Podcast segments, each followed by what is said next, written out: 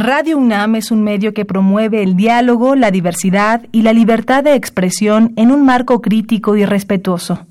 Los comentarios expresados a lo largo de su programación reflejan la opinión de quien los emite, mas no de la radiodifusora.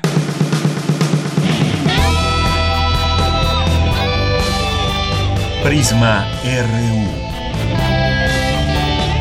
Relatamos al mundo.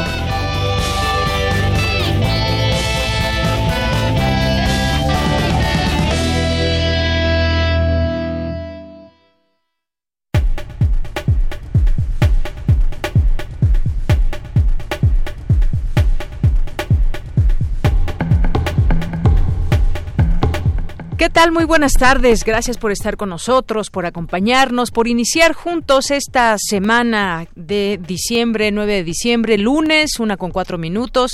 Yo soy Deyanira Morán. Me da mucho gusto estar aquí con todos ustedes, a nombre de todo el equipo. Gracias por estar ahí, por acompañarnos y sintonizarnos, ya decía, en el 96.1 de FM y también en www.radio.unam.mx. Esa es nuestra página de internet. Ahí puede encontrar eh, este programa, su transmisión en vivo y también pues toda la programación de Radio UNAM. Quédese con nosotros el día de hoy. El día de hoy vamos a platicar con nuestros amigos de Fundación UNAM que ya están por aquí presentes. En un momento más estarán en esta cabina para platicarnos acerca de cómo podemos aportar a Fundación UNAM y qué se hace con esos recursos. Será interesante conocer qué hace Fundación UNAM y de qué manera se hacen llegar esos recursos y para qué proyectos están destinados. No se lo pierdan, ya están, como les digo, aquí y en un momento momento más entrarán a esta cabina. Y vamos a hablar de un curso, un curso que se impartirá en la UNAM, un curso abierto en línea, Periodismo Digital y Combate a las Fake News, una producción de la Coordinación de Universidad Abierta y Educación a Distancia y el Programa Universitario de Estudios sobre la Democracia, Justicia y Sociedad. Hoy estamos en un mundo donde se habla de noticias falsas a todo, en todo momento, donde se están publicando noticias falsas y se genera también un tráfico muy importante de noticias que carecen de, de verdad, carecen de, fundamentos que nos lleven a llevarla, a darla por, eh, por buena una noticia. ¿Cómo identificarlas?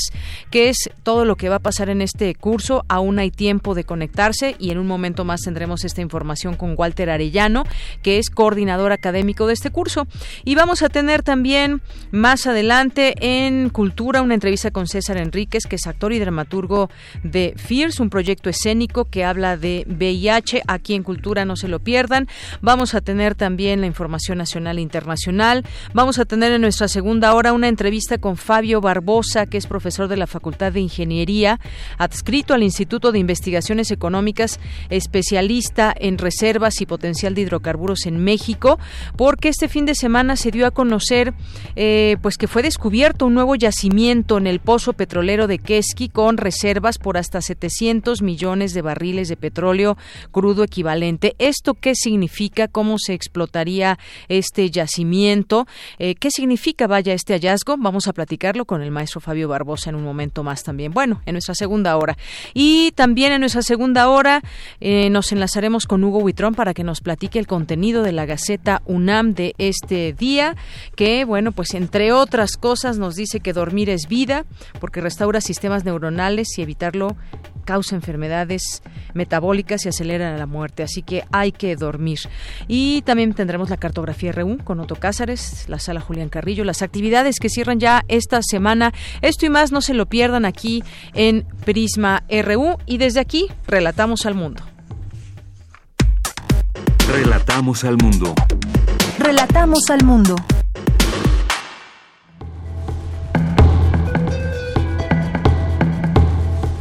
Una con siete minutos. En resumen, en los temas universitarios se llevó a cabo la ceremonia de entrega de los premios de artes, ciencia y cultura desde Palacio Nacional. Dulce García nos tendrá los detalles un poco más adelante. Imparte la doctora Sara Hack conferencia magistral en la Filmoteca de la UNAM. En un momento los detalles. En México aumentaron las ventas de todos los productos ultraprocesados. Más adelante le tendremos todos los datos acerca de ello. Y en los temas nacionales, el presidente Andrés Manuel López Obrador hizo un llamado a la presidenta de la Cámara de Representantes de Estados Unidos, Nancy Pelosi, a que tomen una decisión ya sobre el TEMEC. En otro tema, el mandatario López Obrador anunció que ofrecerán a los bancos acuerdos para que amplíen el número de sus sucursales con la garantía de que van a dispersar fondos a los programas de los programas públicos. El director de Pemex, Octavio Romero, informó que el hackeo equipos de cómputo de la empresa petrolera no comprometió la información. Por su parte, la secretaria de Energía, Rocío Nale, informó que los trabajos de rehabilitación de plantas y tanques en las seis refinerías del país tienen un avance de 60%. La inflación avanzó 2.97% en noviembre, con lo que registró su menor avance a tasa anual desde octubre de 2016 y ligó seis meses dentro del rango objetivo del Banco de México. México se unirá al grupo de países que trabajará para identificar a los beneficiarios finales de la corrupción, informó Irma Herendira Sandoval, secretaria de la Función Pública. Y en los temas internacionales, la Agencia Mundial Antidopaje decidió por unanimidad expulsar a Rusia durante cuatro años de las competiciones internacionales por manipular la base de datos de deportivos, de deportivos, de datos deportivos, lo que deja a esta potencia deportiva fuera de los Juegos Olímpicos de Tokio 2020 y Pekín 2022.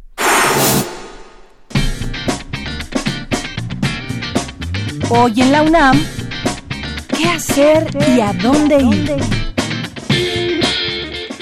¿Tienes interés por la divulgación de la ciencia y te gusta interactuar con las personas? La Dirección General de Divulgación de la Ciencia te invita a formar parte de la generación de becarios 2021, colaborando en el Universum Museo de las Ciencias de la UNAM. Los requisitos son ser estudiante de licenciatura con el 50% de créditos o más, promedio mínimo de 8, ser menor a 26 años, disponibilidad de horario de 20 horas a la semana, no tener más de un año de haber concluido los créditos y asistir al curso de inducción del 13 al 24 de enero de 2020. Consulta la convocatoria completa en www.universum.unam.mx, diagonal educación, diagonal becarios.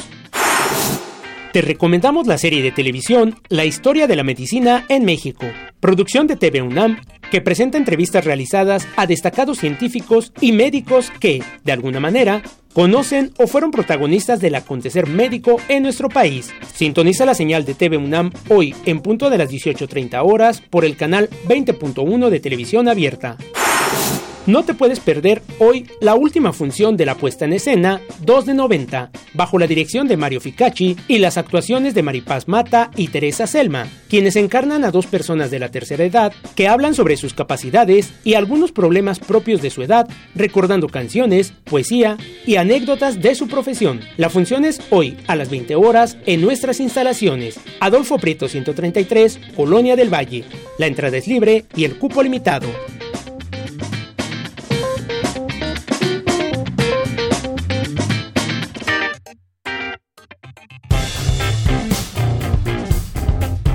Campus RU. Entramos a nuestro campus universitario y se llevó en un momento más en Dulce García, nos enlazamos con ella en vivo porque esta mañana el presidente Andrés Manuel López Obrador reconoció a tres académicos de la UNAM con los Premios Nacionales de Ciencias, Artes y Literatura. Adelante Dulce, muy buenas tardes. Deyanira, muy buenas tardes a ti al auditorio de Prisma RU. Esta mañana se llevó a cabo la ceremonia de entrega del Premio de Artes, Ciencia y Cultura que otorga el Gobierno de la República. En el mismo acto fue entregado el Premio Internacional Carlos Fuentes a la creación literaria en el idioma español. Este lo recibió Luisa Valenzuela por su trabajo traducido a varios idiomas. En la categoría de Artes y Tradiciones Populares lo recibió Carmen Vázquez Hernández, quien además es líder de Mujeres Tejedoras. En la categoría de Lingüística y Literatura, la escritora Concepción Company. En la categoría de Bellas Artes, el reconocimiento fue para el director de escena y dramaturgo Abraham Oseransky y en la categoría de Ciencias Sociales y Filosofía para el jurista Diego Valadez. El Premio Nacional de Ciencia y Tecnología fue otorgado al físico José Wagner Furtado por sus aportaciones al estudio de los neutrinos que podrían colaborar con el estudio relacionado con el origen del universo. En tanto, María Esperanza Martínez Romero fue reconocida por sus estudios en el campo de las ciencias físico-matemáticas y naturales. En la categoría de campo tecnología, innovación y diseño le fue otorgado a Yuni Meas Bong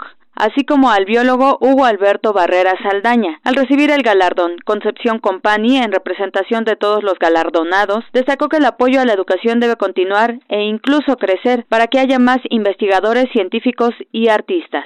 Educar verdaderamente no es posible sin invertir en educación, mínimo un 3.5% del Producto Interno Bruto, el PIB de nuestro país, directo a primaria, para que exista una verdadera primaria, que debe ir de la mano de una verdadera profesionalización de los maestros en derechos y en obligaciones. El gasto en educación, ciencia, tecnología y cultura no es gasto, es, como tantas veces se ha dicho, inversión para un mejor país, es invertir para mirar al futuro y responder una pregunta vital. ¿Qué México queremos para nuestros hijos y para nuestros nietos? Por su parte, el presidente Andrés Manuel López Obrador dijo que los ganadores son personas con mucho esfuerzo quienes han logrado destacar en sus disciplinas y sus áreas. Por eso nos da mucho gusto estar con ustedes, eh, felicitarles ampliamente, abrazarles, eh, reconocerles en nombre de todos los mexicanos, del gobierno, de la República, desearles lo mejor y hacer con ustedes el compromiso de seguir apoyando la educación pública para que siga habiendo equidad y movilidad social. Este es el reporte. Muy buenas tardes. Gracias, Dulce. Muy buenas tardes. Vamos ahora con mi compañera Virginia Sánchez. Presenta la ONU estudios sobre alimentos y bebidas ultraprocesados en América Latina. Según el informe presentado por la OPS, entre las políticas públicas de salud urgentes se encuentra fortalecer los sistemas alimentarios para que sean racionales y sostenibles. ¿Qué tal, Vicky? Muy buenas tardes. Hola, ¿qué tal, Deyanira? Muy buenas tardes a ti y al auditorio de Prisma RU. Así es, esta mañana fue presentado el informe sobre alimentos y bebidas ultraprocesados en América Latina, ventas, fuentes, perfiles de nutrientes e implicaciones normativas. Este informe es específicamente sobre siete países que constituyen el 80% de la población de la región de América Latina y el Caribe, es decir, Argentina, Brasil, Chile, Colombia, México, Perú y Venezuela. En este informe se identificaron un total de 250 productos incluidos como alimentos y bebidas ultraprocesados. estos se agruparon en 21 categorías y bueno, les menciono las primeras cinco bebidas gaseosas, snacks dulces y salados, barras energéticas y snacks en barras, helados, caramelos, panes industriales, entre muchos otros. La característica de estos alimentos, eh, pues es que tienen un elevado contenido en azúcares libres, grasa total, en grasas saturadas y sodio, y un bajo contenido en proteínas, fibra alimentaria, minerales y vitaminas. Por lo tanto, el consumo de estos alimentos pues está severamente relacionado con la incidencia de enfermedades no transmisibles como la diabetes, obesidad y sobrepeso. Y bueno, pues lamentablemente este informe indica que este problema va en aumento, por lo tanto la necesidad de desincentivar el consumo de estos alimentos. Así lo señaló Cristian Morales, representante de las organizaciones Panamericana y Mundial de la Salud en México. Escuchemos.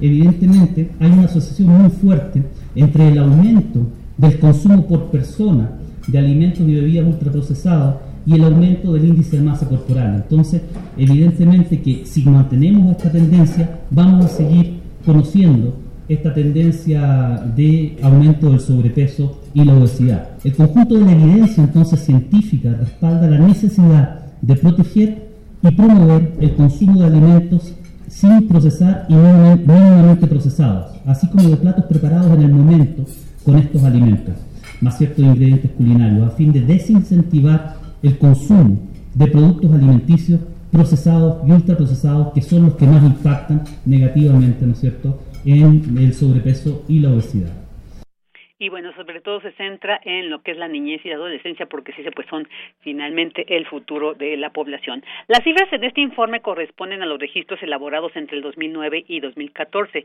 las cuales indican que las ventas de alimentos y bebidas ultraprocesados incrementaron en 8.3% y se prevé que estas tendencias se mantengan durante el periodo 2015-2019.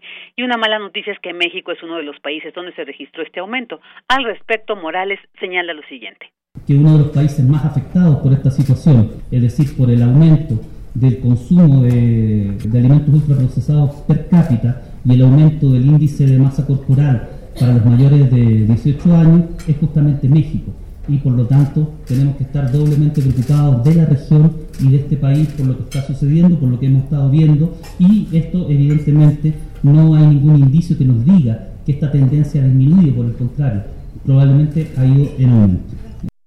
Entre las recomendaciones emanadas de este informe está preservar los sistemas alimentarios establecidos, apoyar la agricultura familiar y promover la preparación y cocción de alimentos saludables, incluido en las escuelas.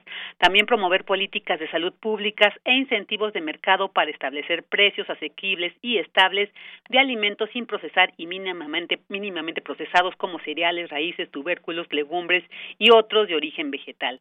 Asimismo, la implementación de políticas fiscales que aumenten impuestos sobre productos ultra procesados y restringir su disponibilidad y la regulación legal y de otro tipo sobre los precios, los incentivos, la agricultura y el comercio, así como campañas de información y educación al respecto.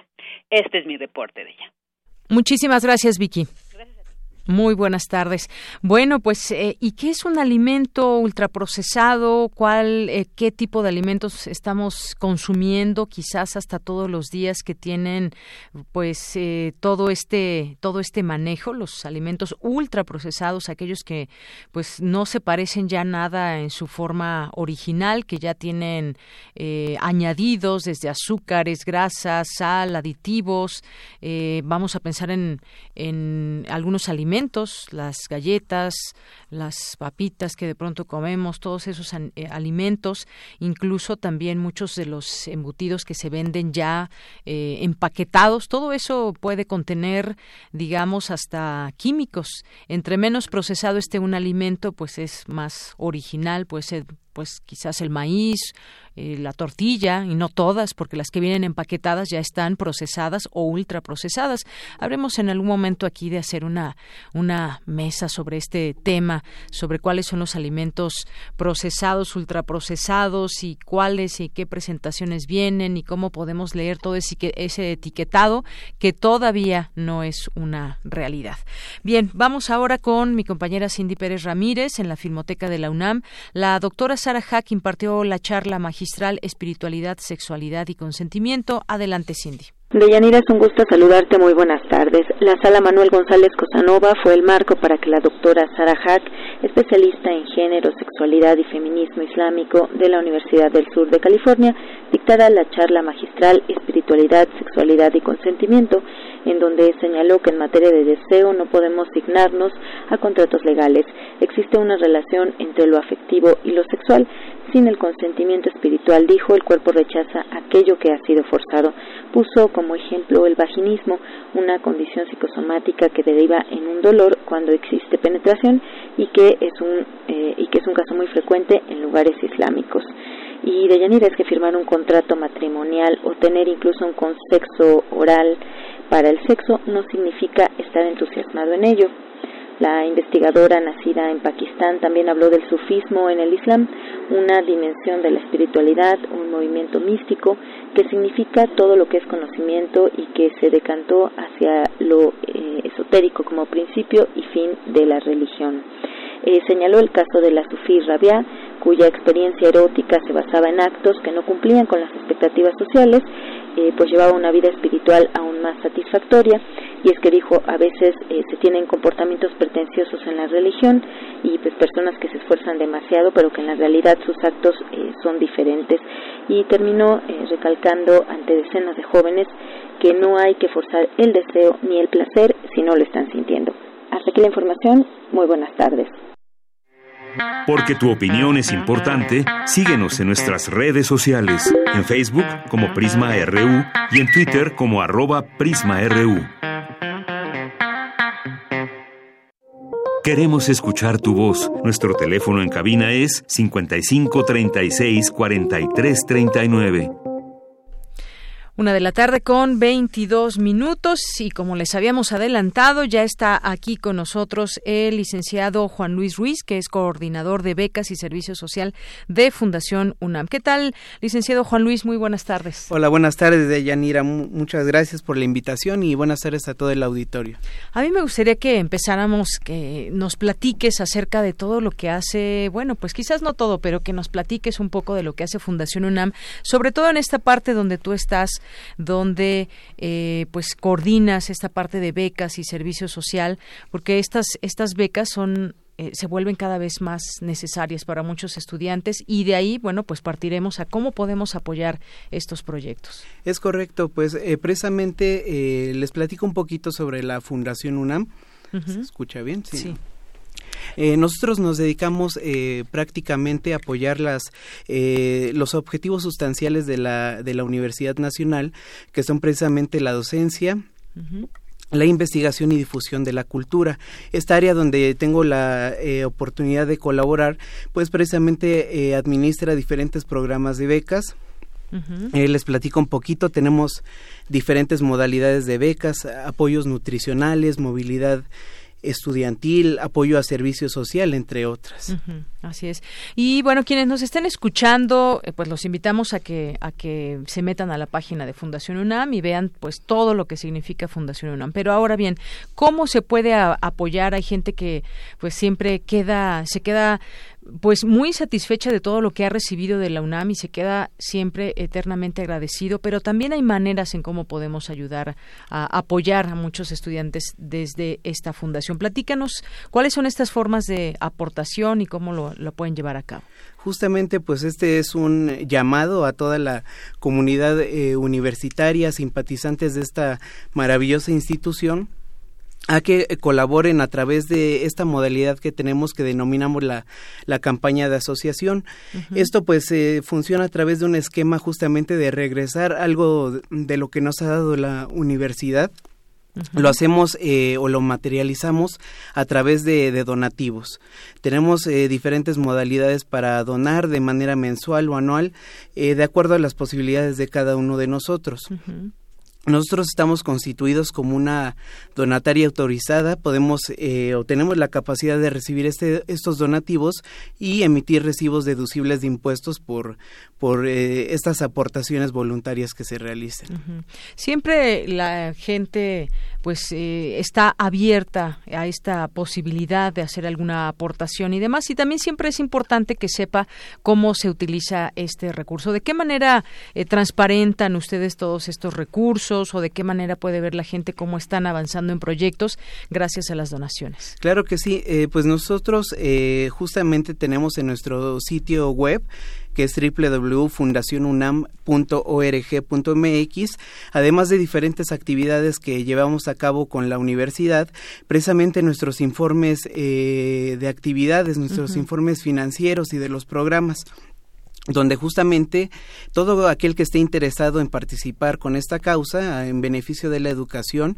eh, puede ver cuáles son los diferentes programas, las iniciativas que nosotros apoyamos, pero también en los apartados finales de estos informes ver nuestros informes financieros para que vean eh, cómo están siendo canalizados los recursos y los apoyos que pues que nos están otorgando de manera eh, solidaria a estas personas. Básicamente estas aportaciones que se hacen van dirigidas a becas a estudiantes o cómo es? ¿A quién van, quiénes van dirigidas todas estas aportaciones? Principalmente eh, a, programas de becas. A lo largo de nuestra historia eh, hemos tenido más de 700 programas y proyectos específicos, pero digamos que la especialidad de la fundación son el otorgamiento de becas, recientemente el reconocimiento de las mejores tesis universitarias en diferentes materias, brigadas de salud comunitarias que ya tuvimos oportunidad de platicarles en, en otra sesión y las becas que nosotros otorgamos van dirigidas principalmente a alumnos de excelencia académica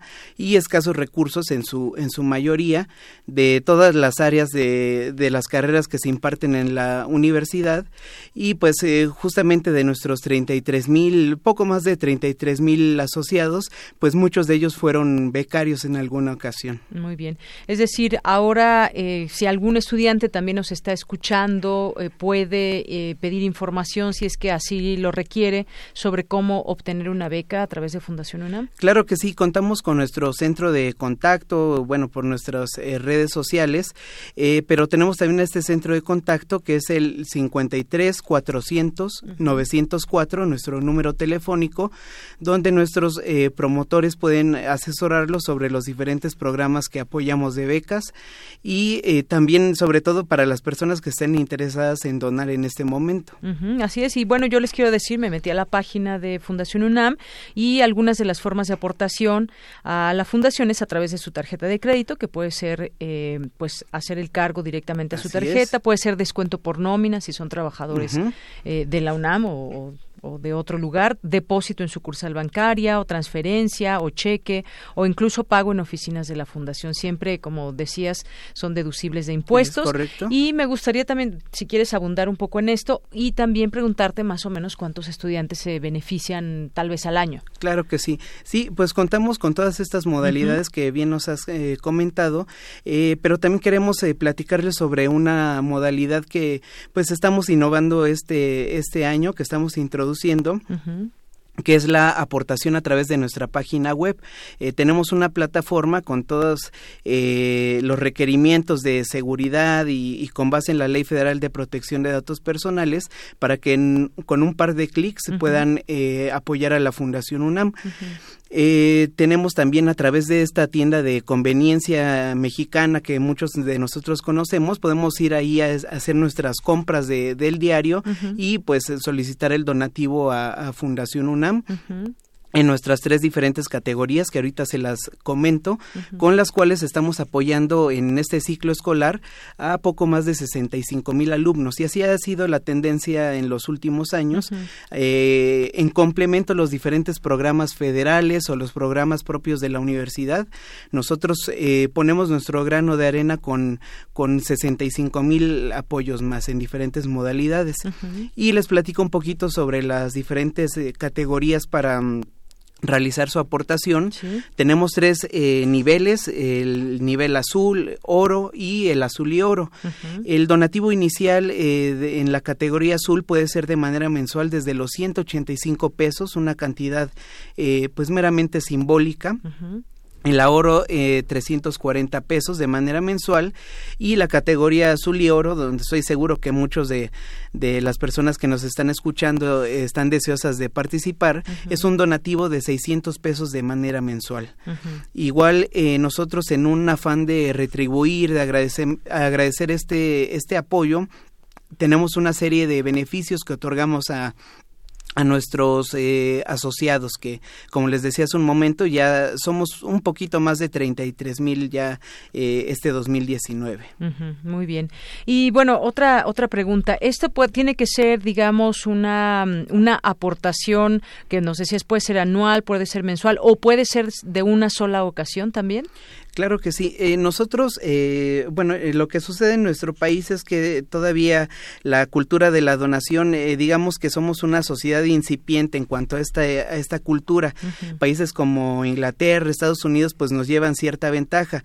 Aquí lo que queremos es fomentar también el involucramiento, la responsabilidad, este sentido de responsabilidad para con la universidad por lo cual los invitamos a que pueda hacer una aportación periódica, ¿no? En la medida de sus de sus eh, alcances, pero también se puede hacer una aportación única, pueden cubrir eh, la anualidad completa de cualquiera de las categorías, desde los 2.200 pesos hasta los 7.200, contamos con cerca de 10 modalidades como hace un momento platicábamos, o pueden domiciliarlo a su tarjeta de débito o crédito y hacer este apoyo de manera mensual. Justamente en este mes de diciembre nos encontramos eh, emitiendo todos estos recibos fiscales fiscales. Eh, nos encontramos con una muy buena respuesta también de la comunidad UNAMI de simpatizantes, pues dado que este mes es de, como sabemos, de mucha abundancia, es un mes también de tomar decisiones.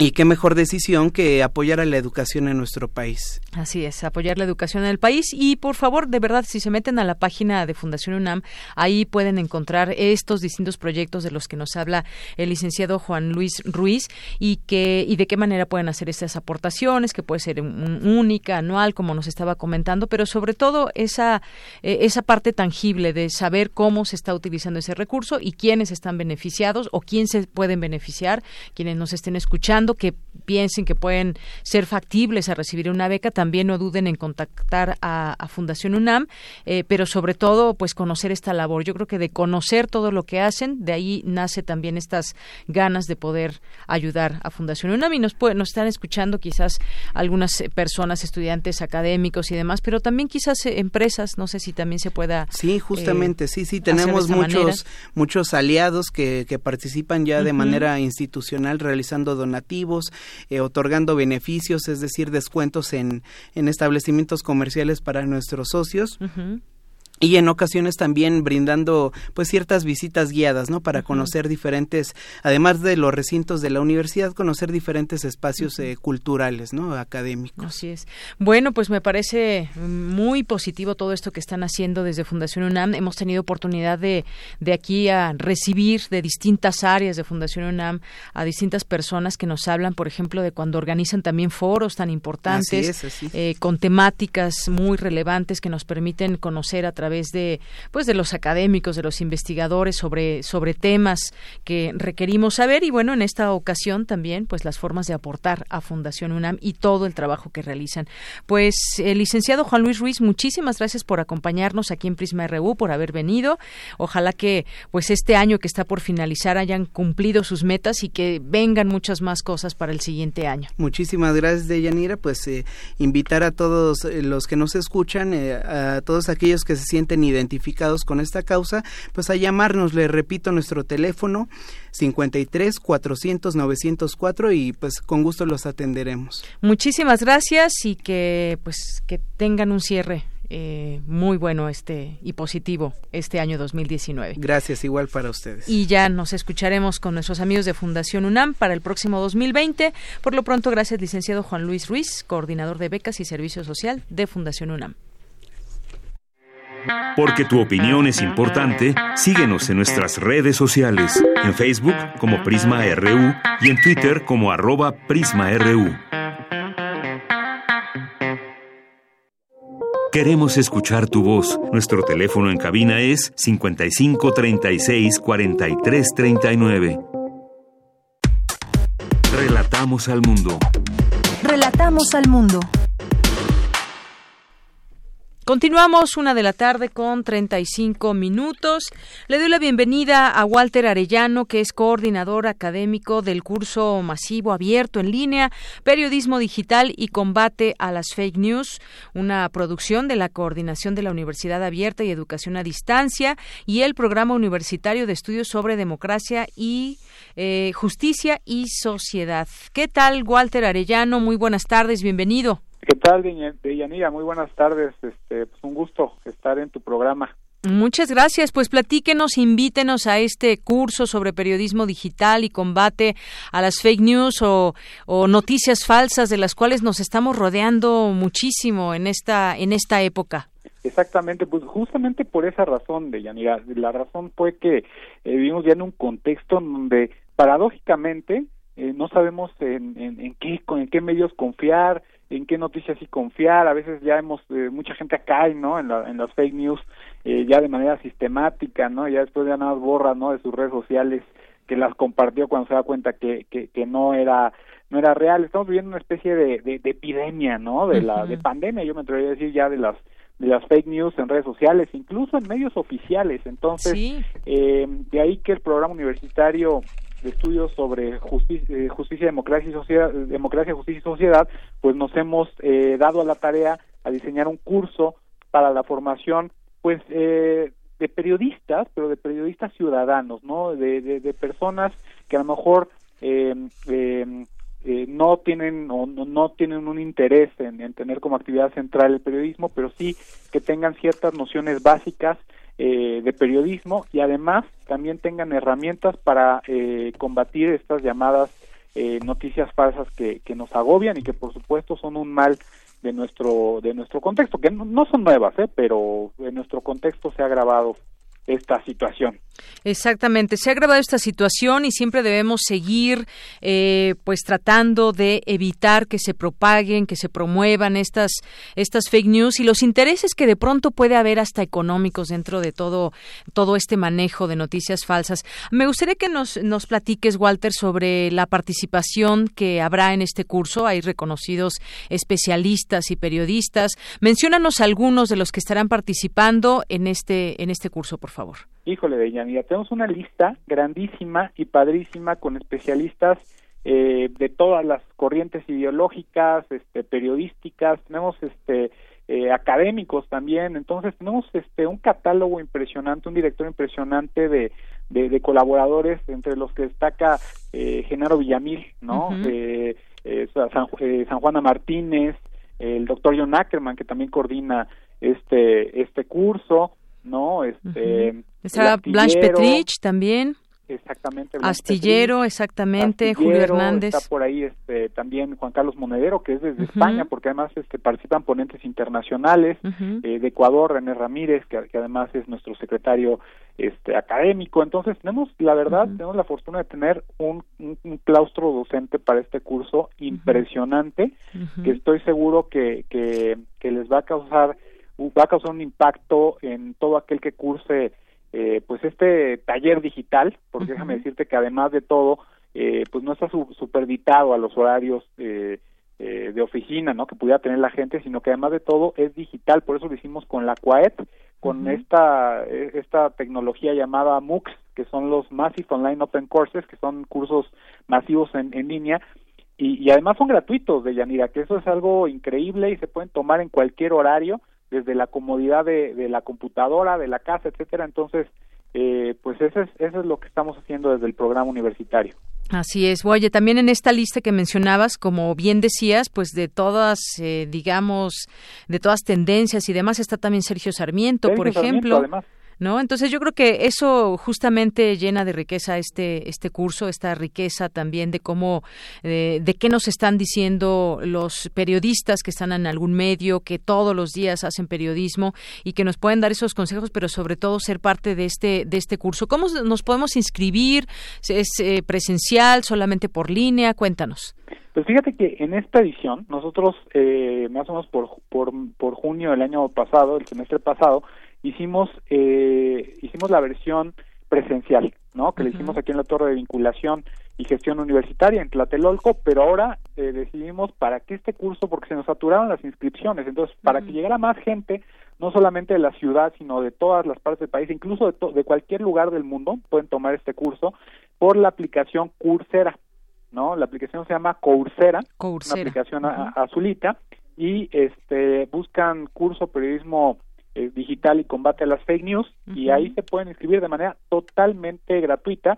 Ya la aplicación permite que si alguien quisiera la constancia, bueno, por ahí hay un pequeño eh, cobro, ¿no? eh, si se quisiera una constancia, pero el curso en sí es totalmente gratuito y yo invitaría a todo tu amable público de Yanira que se inscribiera, merece mucho la pena este curso y además pues va avalado por nuestra máxima eh, casa de estudios en colaboración del programa universitario estudios sobre democracia, justicia y sociedad y el CUAET, ¿no? Entonces, este, pues de, de, primer nivel y mañana justamente lo estaremos presentando en la Casa de las Humanidades a las 5 de la tarde. Muy bien.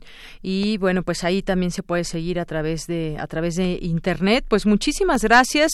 Gracias eh, Walter por esta invitación. Esperamos que mucha gente atienda este llamado y bueno, pues ese es el, el nombre, periodismo digital y combate a las fake news y todo lo que derive de este de ese tema y seguramente serán pláticas y clases muy muy ricas de periodismo. Ah, estoy seguro que así será, doña y muchísimas gracias por el espacio y por permitirnos difundir parte del trabajo que estamos haciendo en el programa universitario. Muchísimas gracias. Claro que sí, a ti y hasta luego. Hasta luego. Continuamos. Walter Arellano, coordinador académico de este curso abierto en línea, periodismo digital y combate a las fake news, una producción de la coordinación de la Universidad Abierta y Educación a Distancia y el programa universitario de estudios sobre democracia, justicia y sociedad. Y bueno, pues les recuerdo también esta página de internet. Se transmitirá en vivo a las 17 horas en www.diálogosdedemocraciaunam.mx, sitio donde se realizará el preregistro y la inscripción. Continuamos. Queremos escuchar tu voz. Nuestro teléfono en cabina es 55 36 43 39. Bien, continuamos una de la tarde con 42 minutos y bueno, pues algunos temas que queremos también eh, compartir con todos ustedes. Eh, bueno, temas también nacionales e internacionales que tendremos también la sección más adelante. Pero este martes, mañana, el presidente se reúne con los padres de la guardería ABC. El presidente López Obrador señaló que este martes 10 de diciembre se reunirá con los padres de los niños fallecidos en la guardería ABC en Hermosillo, Sonora en la conferencia de prensa matutina indicó que se les informará de las acciones para procurar justicia. Dijo que tiene el compromiso de reunirse de forma periódica con los familiares. Esto es parte de lo que de lo que señaló. El encuentro dijo será privado. Eh, hay que recordar 5 de junio de 2009 se incendió la guardería ABC allá en Hermosillo, Sonora. Murieron 49 niños. El 2 de septiembre de este año, el primer mandatario se reunió en privado con los padres. Les informó que la fiscalía General de la República reabrió la investigación por este caso, luego de las críticas recibidas eh, también la Comisión Nacional de los Derechos Humanos dijo que el 23 de agosto pasado que sí se atendió el caso de la guardería ABC y bueno pues un caso un caso muy triste un caso terrible por todas las implicaciones que tuvo en su momento y que se reabre todo este expediente y que con el paso del tiempo también pues se fueron descubriendo y se fue generando otra información también que llevó a pues conocer un poco más de este caso. Sin embargo, pues no se ha hecho justicia. Eh, los padres de estos pequeños siguen en pie de lucha y ahora, pues bueno, el día de mañana se reunirán en privado con el presidente en este sentido. Y bueno, eh, más adelante también en la información internacional que le tendremos, pero Evo Morales, en una de las notas, se fue a Cuba, aunque desde allá no se ha tenido, pues claramente esta información eh, o esta cobertura como normalmente, eh, por ejemplo, la que se tuvo aquí en México. Se habla incluso de que hasta se fue a hacer algún chequeo médico o no. Viajó de forma temporal a Cuba eh, tras permanecer casi un mes aquí como asilado político en México. viajó allá, según también se ha informado, pero pues no se tiene mayor información. El gobierno de Cuba no ha confirmado, no había confirmado su llegada hace unos días y tampoco se ha dado mayor información al respecto. Las autoridades y medios oficiales de ese país no han revelado nada, nada sobre esta estancia. El diario Granma, que es el órgano del eh, Partido Comunista de Cuba, publicó una nota corta, pero no agregó imágenes ni nada sobre la llegada de Evo Morales. La información oficial ha sido limitada. Además de lo único que eh, publicó en Twitter, sin precisar que se encuentra en territorio cubano. Pero pues bueno, algo también de lo de lo eh, interesante en todo esto es que el partido más nombró a Evo Morales jefe de campaña para las próximas elecciones de 2020. Un congreso extraordinario del movimiento al socialismo, el MAS, nombró a Evo Morales como jefe de campaña de cara a las nuevas elecciones en el país sudamericano para 2020. De acuerdo con la agencia EFE, el diputado del MAS, Henry Cabrera, confirmó eh, que Morales, quien se encuentra asilado en México, bueno, se publicó cuando estaba todavía aquí en México y se habla de que pues sucedió esto. El presidente en exilio agradeció la confianza a través de su cuenta de Twitter y reconoció a sus simpatizantes por no abandonarlo. Esta información de la agencia EFE señala que el Congreso de Emergencia se desarrolló durante gran parte de esta jornada en la ciudad boliviana de Cochabamba con la asistencia de una veintena de organizaciones, direcciones regionales del partido y autoridades indígenas afines al MAS para analizar el proceso del partido hacia los próximos comicios aún sin fechas. Y bueno, pues esto es lo que sucedió allá también en eh, Bolivia y que deja pues también muchas cosas eh, pues a posteriori. Qué sucederá cuando es tiene este nombramiento regresará en algún momento a Bolivia como él mismo lo ha expresado pues quedan todavía algunas preguntas. Es la una con cuarenta y seis minutos y bueno pues aquí Nuestros amigos de UNAM Global nos eh, mandan esta información acerca de algunas cosas que sucedieron allá en la FIL. Una de ellas, eh, Requiem por Teresa, que estuvo guardada en un cajón la congoja atrapada estalló un día en este libro, en el momento justo, cuando se discute en todos los medios, las redes sociales, las conversaciones cotidianas, pero sobre todo en las calles sobre los feminicidios. Aquí hay uno y no es solo una cifra, es la historia de una mujer que luchó hasta sus últimos minutos en un mundo adverso, la historia de una mujer que perdió la batalla, la narrativa del suicidio en vez del feminicidio. María Fernanda Ampuero, la autora del libro Pelea de Gallos, acompañó al autor en la presentación de Requiem por Teresa, allá en la FIL Guadalajara, y no solo elogió sus méritos literarios, lo que está inaugurando Dante Liano en Requiem por Teresa es la gran tragedia de esto. Yo pude haber evitado que este personaje sufriera tanto solo por tener una vagina entre las piernas y no lo hice. ¿Qué quiere decir eso? Yo también le pegué porque cuando ella me dijo me están pegando, cuando ella me dijo para esto no me lo merezco, yo no hice nada. ¿Y qué significa no hacer nada? Decir sí, sí te lo mereces. Vamos a escucharla. Hay algo que los hombres no están haciendo.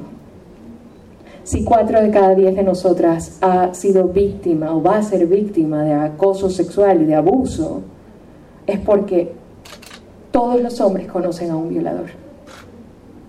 Todos los hombres conocen a un maltratador son cuatro de cada diez. Esto además es una cifra a la baja, muchas no denuncian. Este es un libro que hace un mea culpa masculino, desde el dolor además, de perder a tu hermanita. Fíjense, el gran cuento de terror de la vida real es cuando le dicen a, a nuestros padres que están esperando una niña.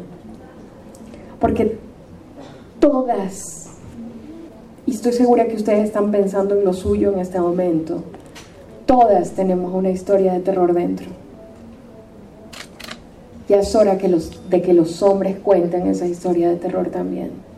Quizás, no necesariamente desde el perpetrador, pero sí del que le deja al perpetrador hacer su trabajo impunemente. Este es un, este libro de hacer un, pedir perdón por la complicidad. Bien, una de la tarde con 49 minutos y nos vamos a Cultura con Tamara. Porque tu opinión es importante, síguenos en nuestras redes sociales, en Facebook como Prisma RU y en Twitter como arroba PrismaRU.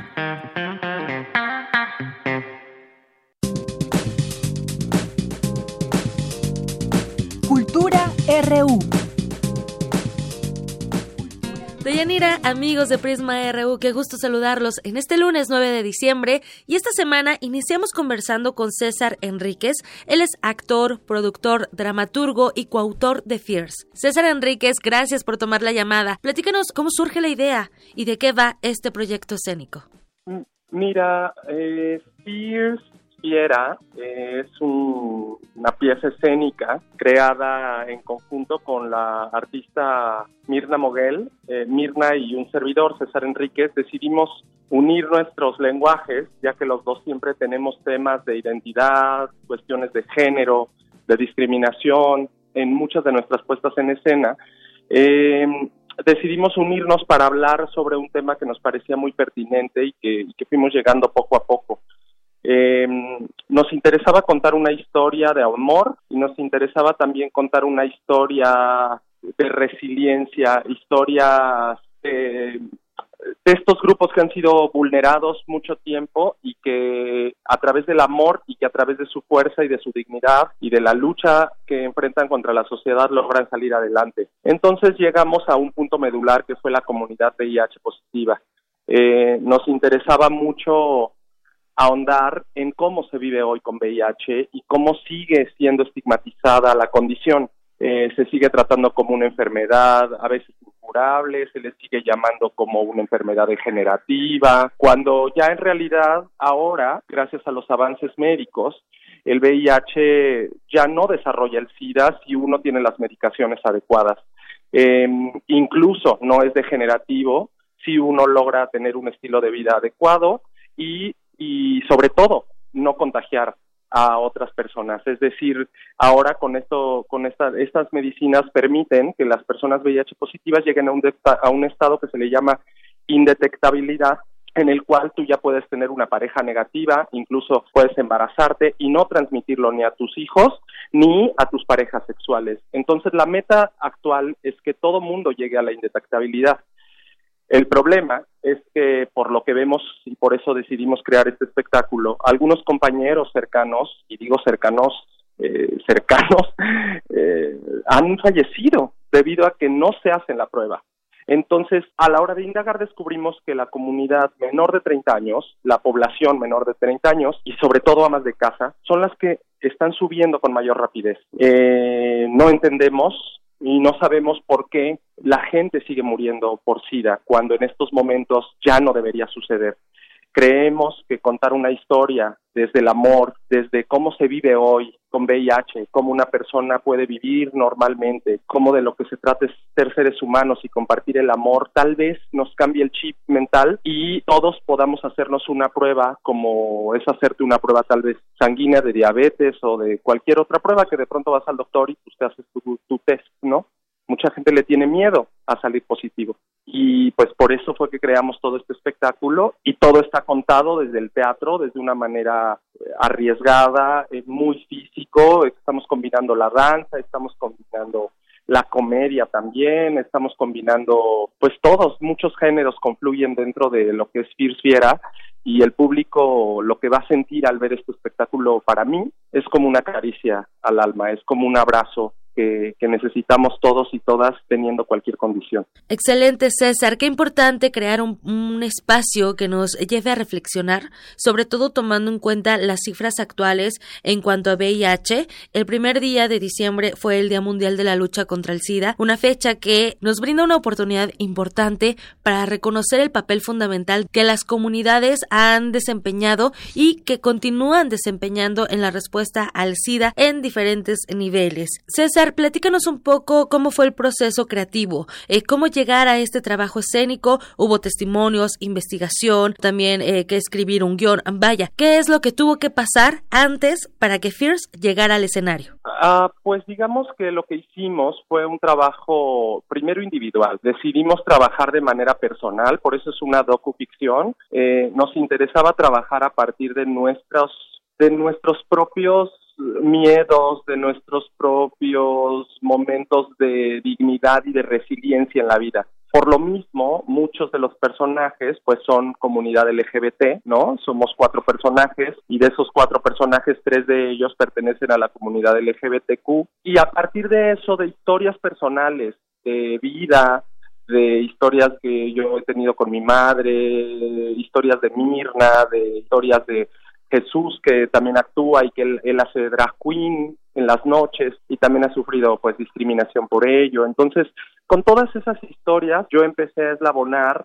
la obra y después lo que sucedió fue que obviamente contactamos a asociaciones civiles eh, que trabajan con derechos de la comunidad VIH y a partir de eso pues empezamos a, a eslabonar con ellos, ¿no? Sabiendo que, que, muchas de nuestras historias machaban con ellos y que no importaba si fueras negativo o positivo, sino todos teníamos una historia ahí de, de, de lucha, de dignidad y entonces a partir de eso fue que empezamos como en la, a eslabonar las historias. Otra de las cosas fue que, por ejemplo, dentro de la obra, Omar Lozano, que es uno de los actores, él es un actor abiertamente VIH positivo y él habla también de su historia de vida y de cómo fue que contrajo el virus. Entonces, de pronto, todo se vuelve una cuestión un poco entre la, entre la ficción y la verdad. El público hay una parte en la cual puede hablar, en un ensayo general que tuvimos, eh, nos pasó que dos personas del público levantaron la mano para decirnos que ellos eran VIH positivos, que llevaban 20, uno de ellos llevaba 20 años viviendo con la condición. Entonces, pues eso es de lo que se vuelve hermoso, ¿no? Que el,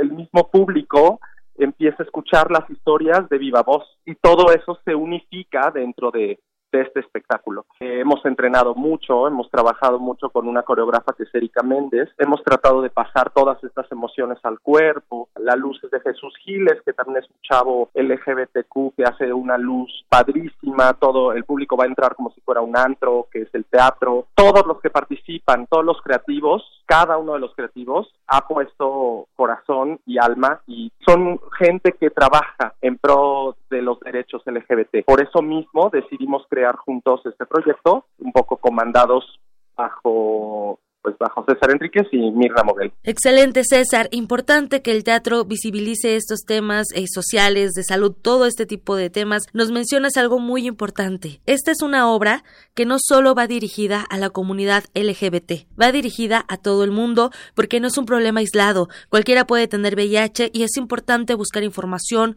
soluciones y también seguir en la lucha.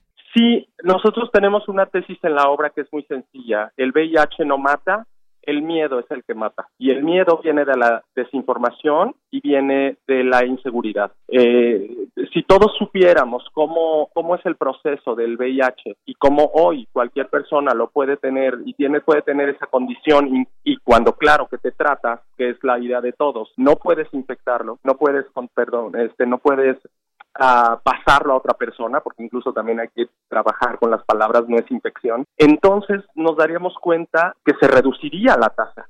Ahora estamos viendo generaciones de, personas con 30 años tomando pastilla de salud perfectamente y que seguramente van a morir como podemos morir todos, de, del riñón o del corazón o de lo que sea, pero no de un VIH, ¿no?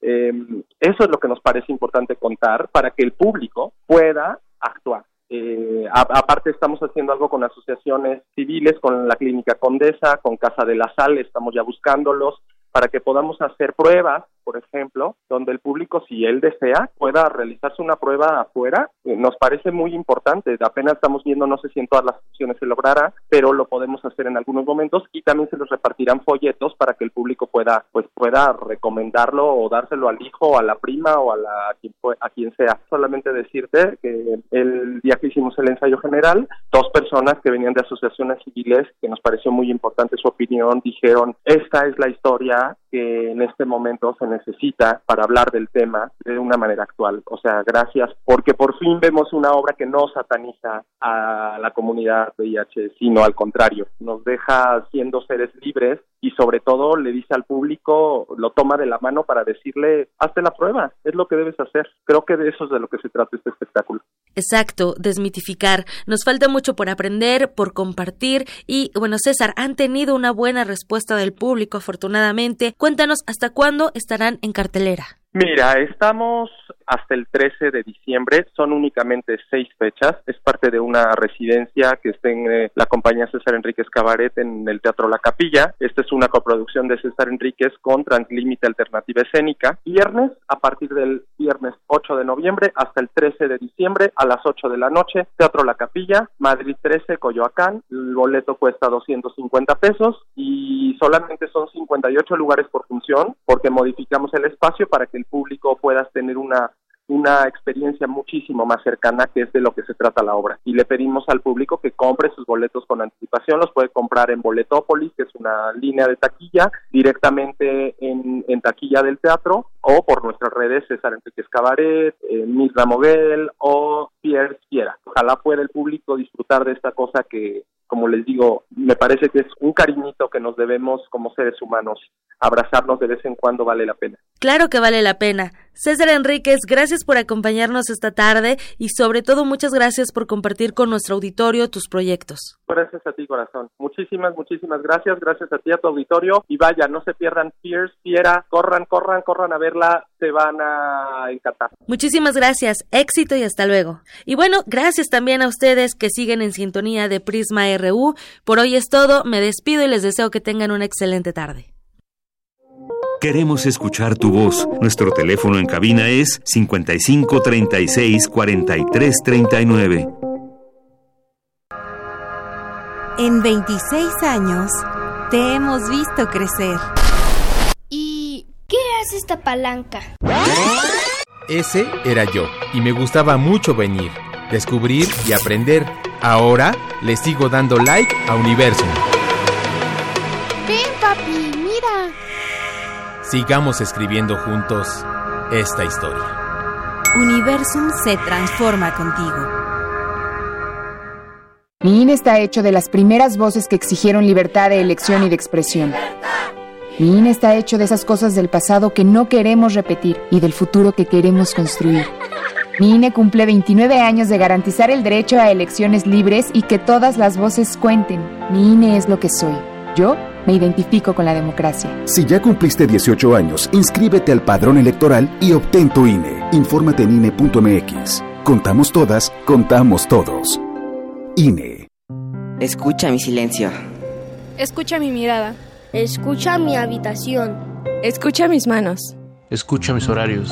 Escucha todo lo que no te dicen con palabras. Si ves que algo ha cambiado, siéntate con ellos dialoga y demuéstrales que estás ahí para ayudarlos. Construyamos juntos un país de paz y sin adicciones. Juntos por la paz, Estrategia Nacional para la Prevención de las Adicciones. Gobierno de México.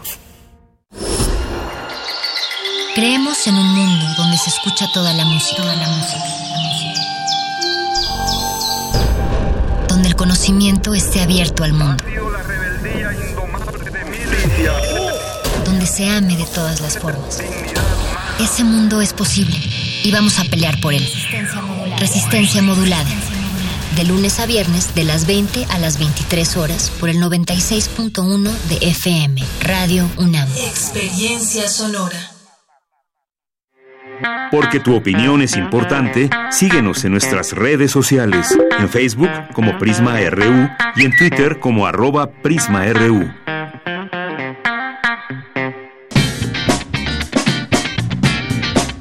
Mañana en la UNAM, ¿qué hacer y a dónde ir? La Filmoteca de la UNAM te invita a la función de la cinta Los dos Papas, del director Fernando Meireles, quien explora la relación entre el Papa Benedicto XVI y el Papa Francisco, dos de los líderes más poderosos de la Iglesia Católica, que deben abordar sus propios pasados y las demandas del mundo moderno para que la institución avance. Descubre a través de este documental los secretos que guarda el Vaticano. Asista a la función mañana, en punto de las 16.30 horas, en la Sala José Revueltas del Centro Cultural Universitario. La admisión general es de 40 pesos. Te recomendamos visitar la recién inaugurada exposición Océano, Inmensidad Desconocida, que nos muestra cómo se formaron los grandes océanos actuales por el movimiento de las placas tectónicas y cómo estos crean un equilibrio en el planeta. Podrás conocer además la diversidad marina que existe en las profundidades, así como algunas acciones que se pueden poner en práctica para cuidar el océano. Visita esta exposición que se encuentra disponible en la planta baja del edificio C del Universum, Museo de las Ciencias. Recuerda que mañana tienes una cita con Observatorio Cotidiano, programa de televisión conducido por el doctor Pedro Salazar Ugarte, donde se analiza la realidad cotidiana, los acontecimientos nacionales e internacionales desde la mirada de los investigadores universitarios. Sintoniza mañana 10 de diciembre, en punto de las 21.30 horas, la señal de TV UNAM, canal 20.1 de televisión abierta. Para Prisma RU, Daniel Olivares.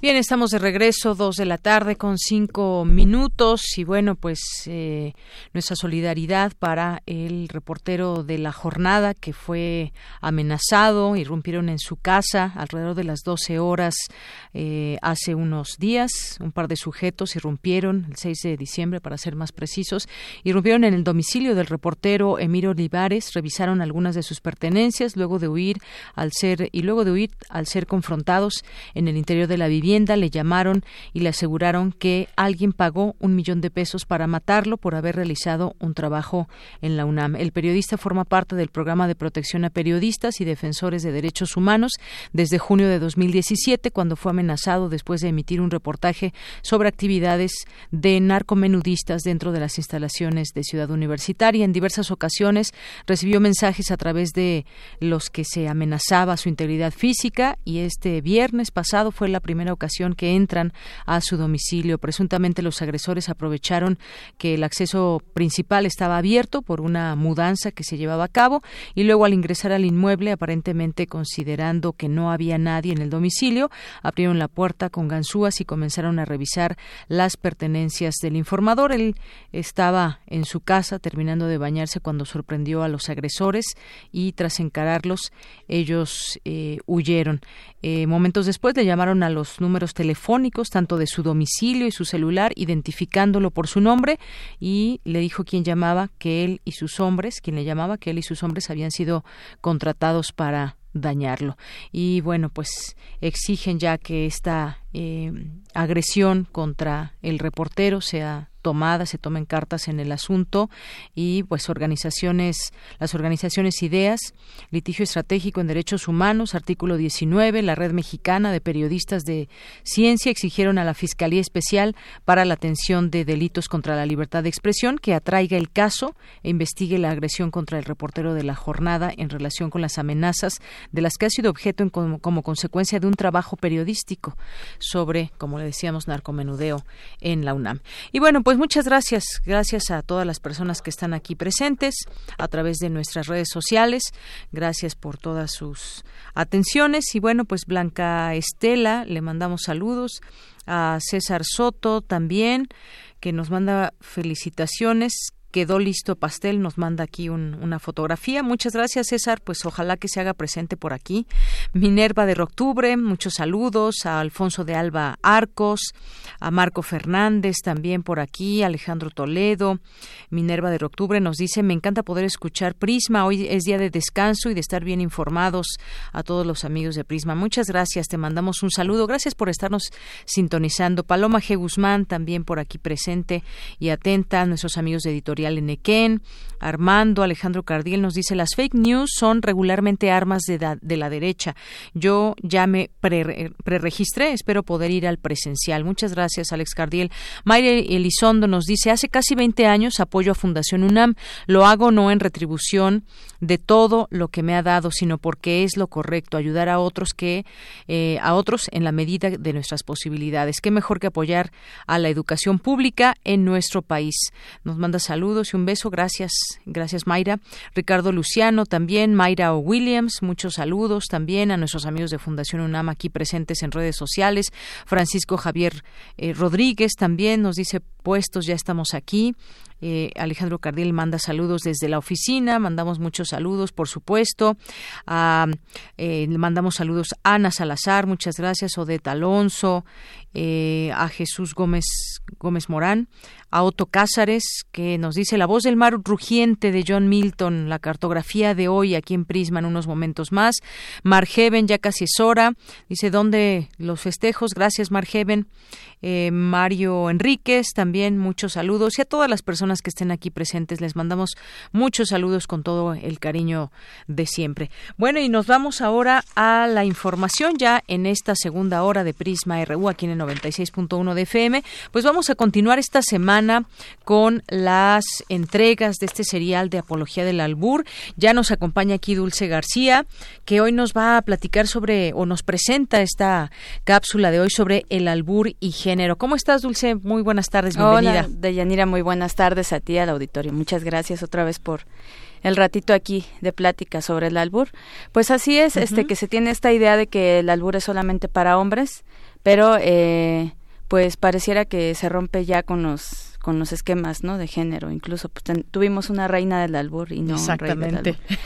este y bueno eh, en la línea nos acompaña Josué García Aragón. Él es psicoanalista y él platicó con nosotros eh, sobre es quien ha estado hablando a lo largo de estas cápsulas que se han estado transmitiendo de Yanira sobre el psicoanálisis y el albur que ahí este es como muy curioso no todo lo que el lenguaje puede estar simbolizando Exactamente. Josué, muy buenas tardes. Muy buenas tardes. Buenas tardes. Mucho gusto. No, pues muchas gracias a ti por estar aquí con nosotros y eh, pues que nos platicaras un poquito eh, tu experiencia que ya nos habías platicado en la entrevista eh, de cómo fue que empezaste a trabajar el albur, pero desde la perspectiva del psicoanálisis, desde tu profesión. Sí, y mira, es, bien interesante, ¿no? Porque ahorita que estoy escuchando que va a ser especial en relación al género, al bully género, ¿no? Quien, quien introduce o quien me introduce el tema del albur con el psicoanálisis no es justamente una mujer, ¿no? No exactamente eh, Lourdes Ruiz, ¿no? La ya, ya fallecida reina del albur, sí. sino dentro de mi propia clínica, ¿no? Sí. Entonces, es una mujer que en algún momento dado en una intervención, ¿no? Este, hay una intervención y, esta mujer dice, me estás albureando, ¿no? Entonces, me llamó muchísimo la atención, no, nunca fue la intención, ¿no? Este, y, y, me tuve que ir no a justamente a investigar ¿no? este, cuál cuál es la, estructura de, las frases del albur un poco ahí hacia la eh, hacia la lingüística no este, todas estas cuestiones a la retórica también no y cómo esto puede eh, puede sonarse siempre como la cuestión del del albur no en relación a un doble sentido más de dos sentidos no al fin y al cabo el, eh, el psicoanálisis propondría que justamente la palabra o el significante no es unívoca, no siempre es multívoca y puede dar justamente a, a muchos dentro de malentendidos, chistes, chistoretes, ¿no? Este, incluso más allá que vaya del doble sentido, pero es interesante que, sea una mujer también que me introduzca, ¿no? Este, a este tema y hablar de, de esas palabras que en nuestro contexto mexicano podría parecerse incluso a veces hasta grosero, ¿no? Incluso una mujer no debería de alburear, ¿no? Este, toda esa cuestión es, cómo es posible, esto es solamente el lenguaje entre hombres, bueno, ya ya decía, ¿no? Que Lourdes Ruiz decía, bueno, pues sí, ¿no? Este, ¿qué pasa si una mujer es albureada, ¿no? Y ante esto, pues ella dice, pues una mujer sale ganando, ¿no? Ella tenía cinco dedos, como cualquier otra mujer, ¿no? Claro. Entonces, eh, una mujer podría ganar ante un duelo que prácticamente sería en términos coloquiales entre espadazos, pero nos damos cuenta que no necesariamente porque el albur está en el lenguaje, no es en el cuerpo, ¿no? Claro. No es el cuerpo que está ahí presente, sino es el cuerpo representado mediante palabras. Claro. Pues en realidad somos dos, eh, doctor, dos las que lo estamos introduciendo a estos temas. ah, mira, justamente, ¿no? Sí, sí, tienes toda razón. Así es. Y bueno, pues me parece que todo esto que nos está platicando es muy interesante porque a veces, muchas veces no nos damos cuenta, nos llegamos hasta autoalburear o llegamos a alburearnos entre las personas y hay veces que decimos, híjole, es que no, no entiendo, pero caemos en este lenguaje como le sucedió con esta paciente. Sí, eh, eh, justamente es, es mi, mi, este, mi búsqueda, ¿no? Justamente el albur de qué lado estás, y del que lo dice o el que lo entiende, ¿no? Claro. Entonces, uno puede decir este, una frase ah, después de las elecciones del 2 de julio, ¿no? Hay, hay una frase que, saca Paco Ignacio Taibo, ¿no? Eh, dice, se las metimos dobladas, ¿no? Entonces, no, no quiero hablar y politizar, simplemente hubieron gente que reaccionó negativamente, ¿no? Este, cómo es posible, etcétera, no sé qué simplemente la pregunta es quién entendió la, la frase, ¿no? Porque pues cuando alguien alguien vota, pues mete la, la boleta, ¿no? Este, en una urna, ¿no? Y, doblada, ¿no? Así es. Entonces, eh, son los multívocos, ¿no? Los equívocos que puede tener el, eh, el discurso, ¿no? Y que para que al menos haya albur deben haber, pues, dos personas más el lenguaje, ¿no? más la palabra que siempre está presente, que es la que media, ¿no? Entre un sujeto y otro. Claro, ese es el aliado, ¿no? El lenguaje, la palabra. no, habría, pues, posibilidad. ingenio. Claro. Este, este, Josué, ¿qué se siente? Eh, ¿A ti te ha albureado una mujer? ¿Qué se siente cuando una mujer alburea a un hombre? Eh, son cosas bien interesantes. Yo, eh, cuando me, la gente que me ha preguntado, ¿y sabes alburear? Nunca ha sido mi intención aprender a alburear, ¿no? Mi intención siempre ha sido ver la estructura. que, que uno puede aprender en la marcha, está bien, pero no es mi objetivo, ¿no? Sin embargo, cuando una mujer, ¿no? Este, alburea y, y alburea a un hombre, en, en mi caso, ¿no? Uno se queda sin palabras, ¿no? estar sin palabras. se queda frío. Justamente, exactamente, ¿no? Este, Eh, eh, eh, bueno, dentro del lenguaje uno podría pensar eso, pero si estrictamente albureado tieso es un tieso corto, ¿no? Claro. Sería cortar un pedazo ya ya no estaría tieso, es más, ¿no? Este, ya estaría relajado, ¿no? Ah, Justamente, ¿no? Este, al hombre dentro de nuestro contexto, ¿no? Nos cuesta muchísimo trabajo pensar eso, ¿no?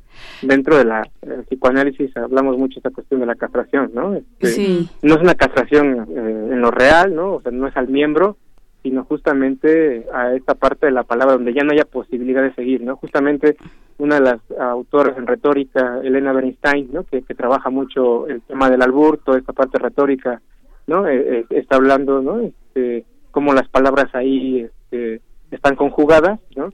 Pero que estrictamente desde el psicoanálisis, ¿no? Eh, es, es quedarse corto. Y Elena Bernstein lo que lo que habla es de que para alburear deben haber pues también dos personas, ¿no? Entonces, sin embargo, pues el que el que termina, y esto ya no es Elena Bernstein, sino los mismos albureros, ¿no? Este, el, que, el que queda callado, ¿no? Es el que ya perdió, ah, ya perdió, ya está castrado, ¿no? Se la hicieron bien dobladas, ¿no? Y no hay posibilidad de réplica, ¿no? Justamente es, dialéctico, ¿no? Alguien lanza una frase en doble sentido, el otro responde a esa frase en doble sentido y se empieza a hacer toda una cadena, ¿no? Hasta que alguien se queda sin palabras. Ese es el juego del albur, ¿no? Claro, y siempre es más este intelectual. Josué, pues muchísimas gracias por eh, volver a platicar con nosotros sobre el tema. Y pues te invitamos a que escuches el, la segunda parte del reportaje. este, Esperamos que te guste y que sea lo que estabas, lo que habíamos este platicado. Claro, claro. Muchas, gracias. Saludos a ustedes en el auditorio. Hasta luego, muy buenas tardes. Bueno, pues nos dejas entonces con esta con esta entrega dulce. Así es, Deyanira, somos inocentes en realidad. Muy bien. Adelante. Apología del albur. Un reportaje largo. Siéntese, no se vaya a desmayar.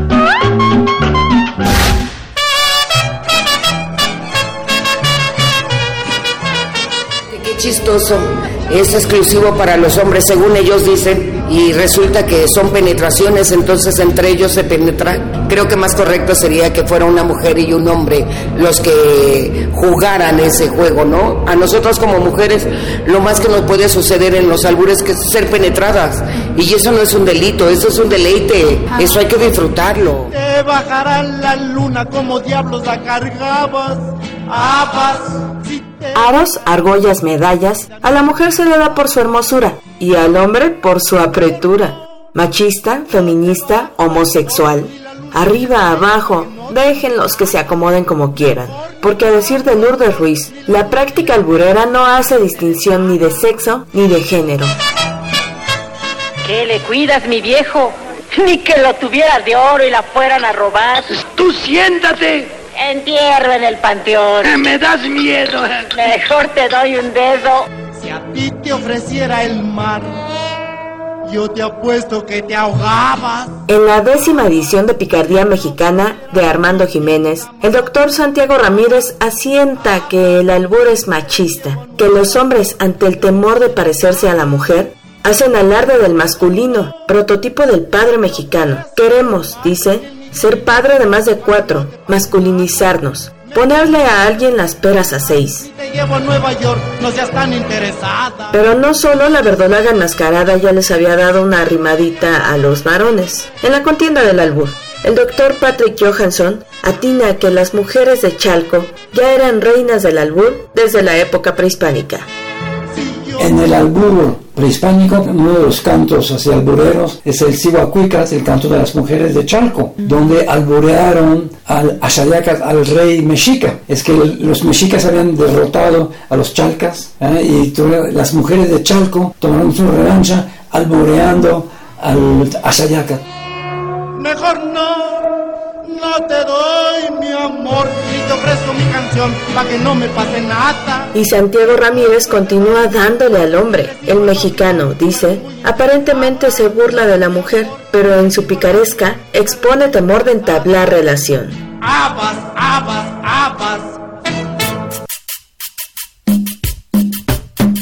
Para el psicoanalista Josué García, el albur echa sus influencias más lejos de las definiciones sociales de hombre y mujer. De ahí que el jaque lo haya dado una reina y no un rey. Es, un reto, es un duelo de espadazos. Si es de espadazos, nos referimos directamente a los hombres, ¿no? Sin embargo, la mujer pierde en el albur, realmente gana, como esta mujer lo decía. Yo creo eh, que no tendría que ver con que sea hombre, con que sea mujer. A la reina del albur le decían, esto es de hombres, esto es de machines. Y ella le sacaba un argumento más grande. No se han puesto a pensar que macho va con M de mujer. Así que ahora ya sabes que el albur es jugártela sin saber si vas a ganar o vas a perder. Hazlo bien, sin mirar con quién. En la siguiente emisión te contaré qué tan rebelde puede volverse el albur.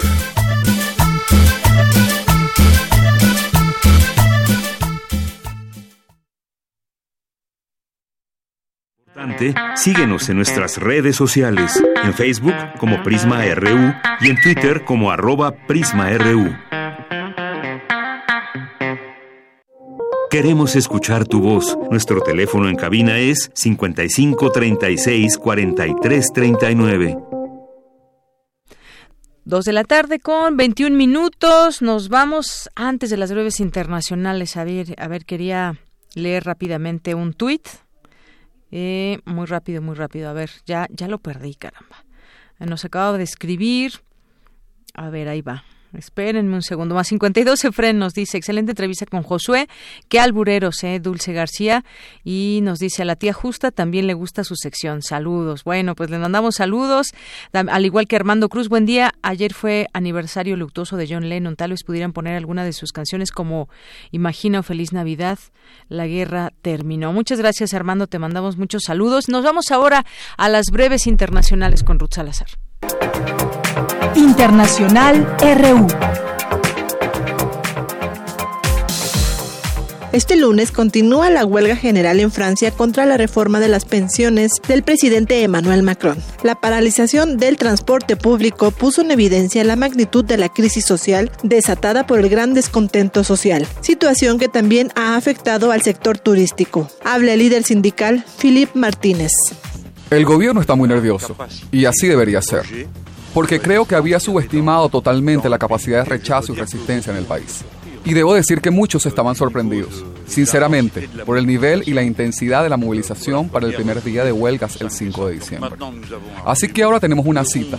El día 11 anuncia el contenido de su proyecto, por lo que nos quedan tres días para ejercer la presión máxima, para que renuncie a la idea de los puntos del plan de pensiones. Si quiere discutir las pensiones en general, está bien, pero el sistema de puntos de las pensiones es la línea roja del movimiento que está en marcha.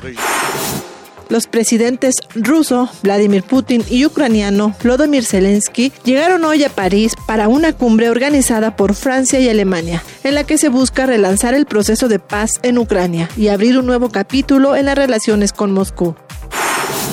Al menos cinco personas murieron y decenas más se encuentran desaparecidas después de que un volcán neozelandés hiciera erupción este lunes, provocando una enorme nube de ceniza y vapor cuando turistas exploraban sus laderas alertan en la conferencia de la ONU sobre el cambio climático, sobre la pérdida de oxígeno oceánico para el año 2100. El inventario mundial de oxígeno puede reducirse en un 3 o 4% para fines de siglo, según un nuevo informe de la Unión Internacional para la Conservación de la Naturaleza presentado en la cumbre.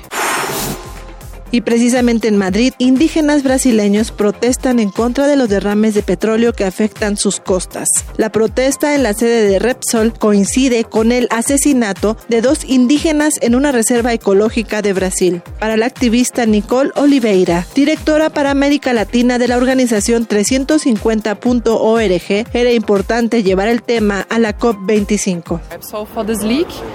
No estamos aquí para culpar a Repsol por esta fuga, definitivamente no es Repsol pero Repsol tiene yacimientos de petróleo en el océano, en alta mar, en Brasil, yacimientos muy profundos, así que si hay filtraciones el impacto sería el mismo. La administración de Donald Trump busca acelerar la ratificación del acuerdo de libre comercio entre Estados Unidos, México y Canadá en el Congreso estadounidense y para tal fin envió ayer a la presidenta de la Cámara de Representantes, Nancy Pelosi, una propuesta de cambios para el instrumento.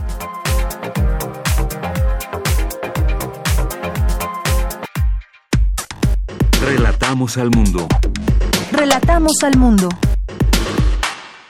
Dos de la tarde con 25 minutos. Octavio Romero Oropesa, director general de Pemex, informó que fue descubierto un yacimiento, un nuevo yacimiento en el pozo petrolero de Keski con reservas por hasta 700 millones de barriles de petróleo crudo equivalente.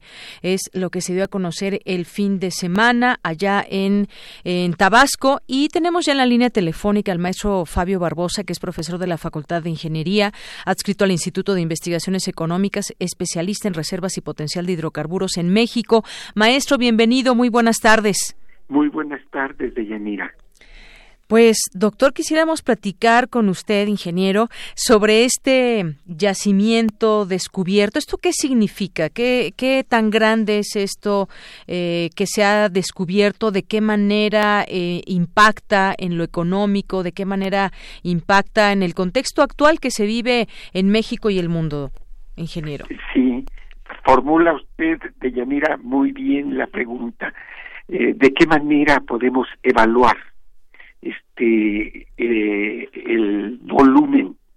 Quisiera comenzar platicándole que mm, los datos que es necesario conocer para determinar el volumen esperado y confirmar las expectativas son varios de Yanira. En primer lugar, la extensión del área eh, que se ha descubierto. Eso todavía no se conoce porque para ello se requiere perforar más pozos. No basta uno eh, para determinar eh, la mm, extensión en metros cuadrados, en kilómetros cuadrados de la de la, del área eh, descubierta.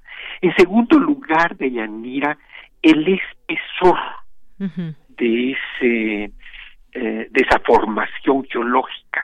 En tercer lugar, aunque sea un poquito mm, técnico, quiero mencionar, se le llama a este factor la porosidad, porque los yacimientos no son como un lago, sino que son rocas en cuyos intersticios, en, sus, en las oquedades de la roca, eso se mide y se llama porosidad.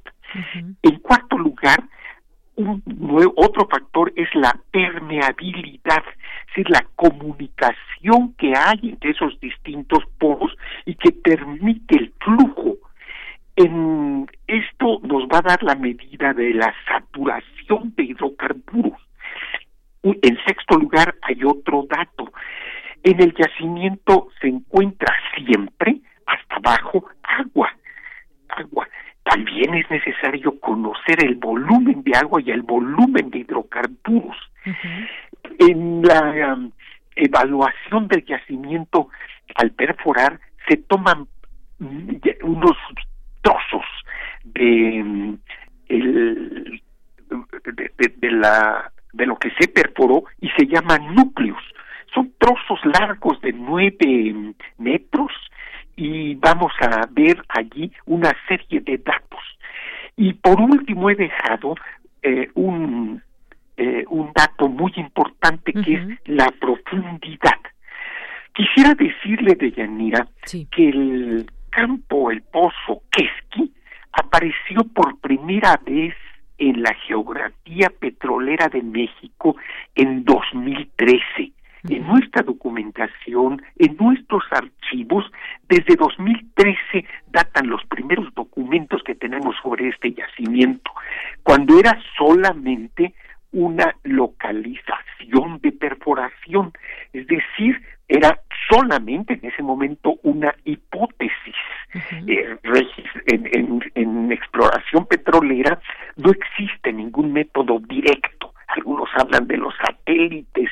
Eso es eh, una fantasía. El satélite no puede penetrar ni un milímetro en el subsuelo. Desde entonces, desde 2013, 2013 se sabía que este esta oportunidad se encontraba a 7.550 metros de, de profundidad. Es mucho. Es, eh, es, y e, este dato nos indica eh, muchas cosas. En primer lugar, muy buena noticia. confirmado la presencia de hidrocarburos. Muy buena noticia que los técnicos de Pemex, tan acosados de ineficiencia, acusados de ineficiencia, etcétera, etcétera, hayan logrado resolver los problemas de altas temperaturas que están implícitos, que son concomitantes a estas profundidades de altas presiones. Pero nos hacen falta todavía muchos datos para tener la oportunidad de comprobar eh, estos volúmenes tan importantes que se han anunciado de Yanira. Sería una primera respuesta al problema que usted me ha planteado. Así es. Una buena noticia todo este tema de los hidrocarburos y bueno, pues según se informó también de parte de este funcionario, se está trabajando en la perforación del pozo Keski 1, de donde se pretende comprobar una reserva adicional de 200 millones de barriles de crudo equivalente, por lo que el campo podría tener una reserva de 700 millones. De ahí sale esta cifra de los de los 700 millones.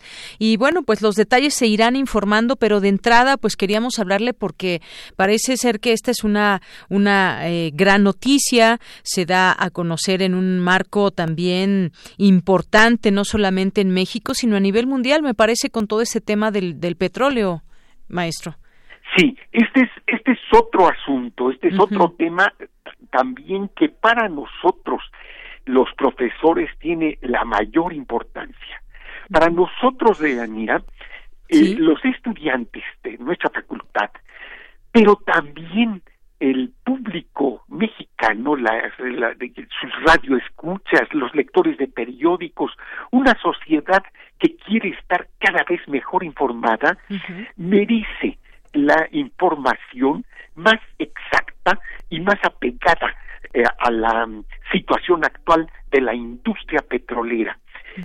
Cuando le, yo le hablaba de la tremenda, esta, esta profundidad del yacimiento, que quiere decir que se va a ir introduciendo la tubería a una en una distancia similar a la altura del Himalaya en el subsuelo, quiere esto nos está diciendo, llama a reflexionar que la industria petrolera en México, como la industria petrolera internacional, está en una nueva etapa, en una nueva etapa que llamamos de petróleo difícil, cada vez más profundo.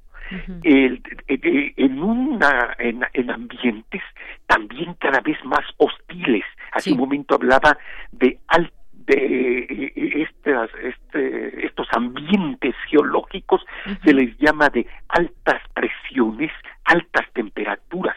Ahora incluso se les denomina ultra altas presiones y altas este, temperaturas.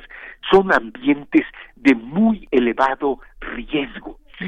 Esta situación nos indica que la etapa de los grandes yacimientos gigantes está quedando atrás y la necesidad de que la población esté informada, pueda caracterizar correctamente y dediquemos algunos recursos también a preparar el tránsito hacia nuevas formas de energía, pero especialmente de Yanira, a una etapa en donde ataquemos el problema por el lado de la demanda. La demanda está creciendo a ritmos muy elevados, en donde mm, tenemos que eh, iniciar procesos de educación a toda la población para emprender acciones de uso eficiente y ahorro de energía desde nuestro punto de vista, en nuestro país y en algunas naciones como en Estados Unidos. Se hace un derroche verdaderamente criminal de los hidrocarburos.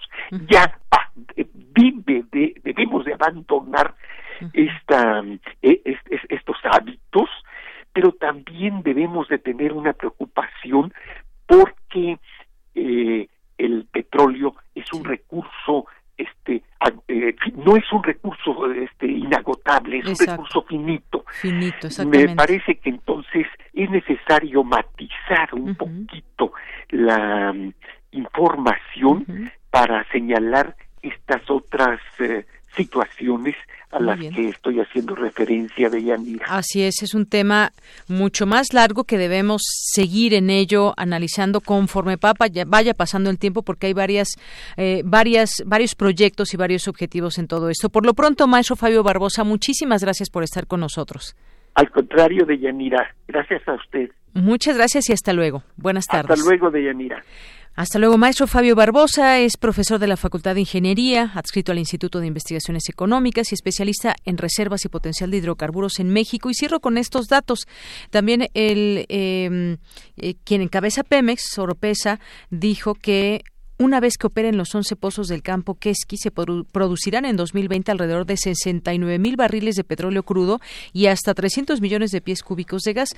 Para 2021 este pronóstico aumentará a 110 mil barriles de petróleo crudos diarios y 410 millones de pies cúbicos de gas y aceite respectivamente.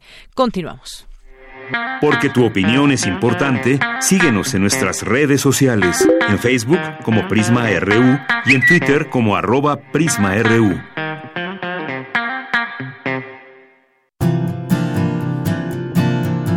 Gaceta UNAM. Bueno, nos vamos a la Gaceta UNAM. Ya está el licenciado Hugo Huitrón en la línea telefónica. Hugo, ¿cómo estás? Buenas tardes. Hola, Deyanira. Buenas tardes. Un pues, saludo para todos. Gracias. Dormir es vida. Dormir es vida. Restaura sistemas neuronales.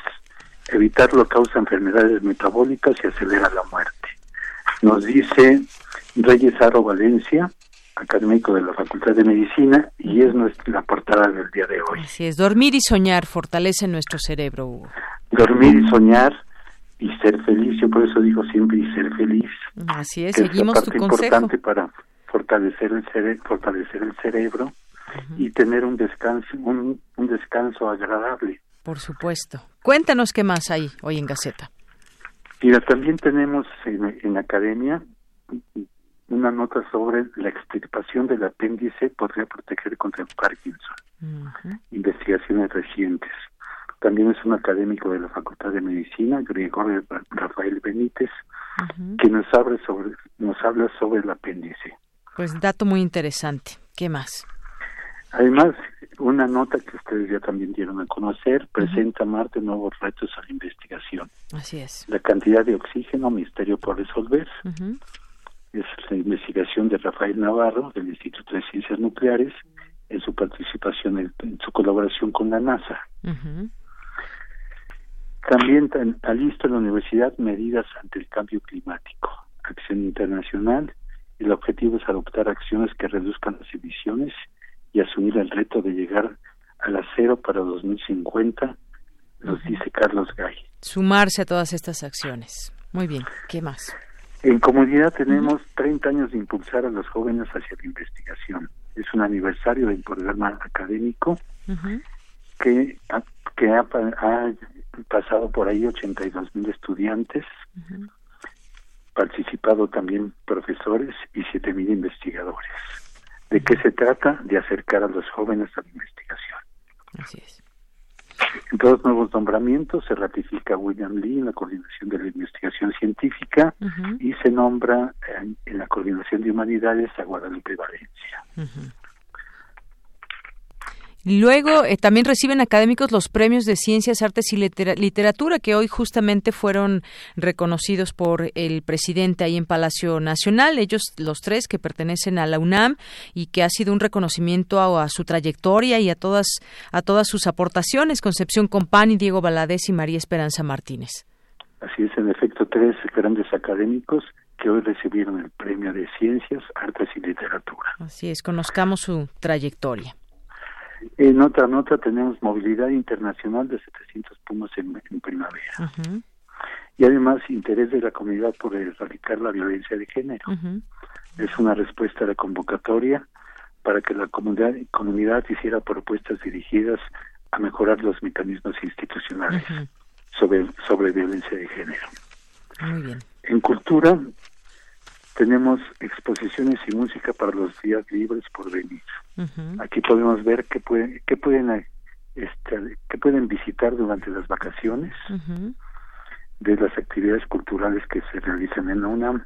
Así es, música. En el Museo Universitario de Arte Contemporáneo, en San Ildefonso.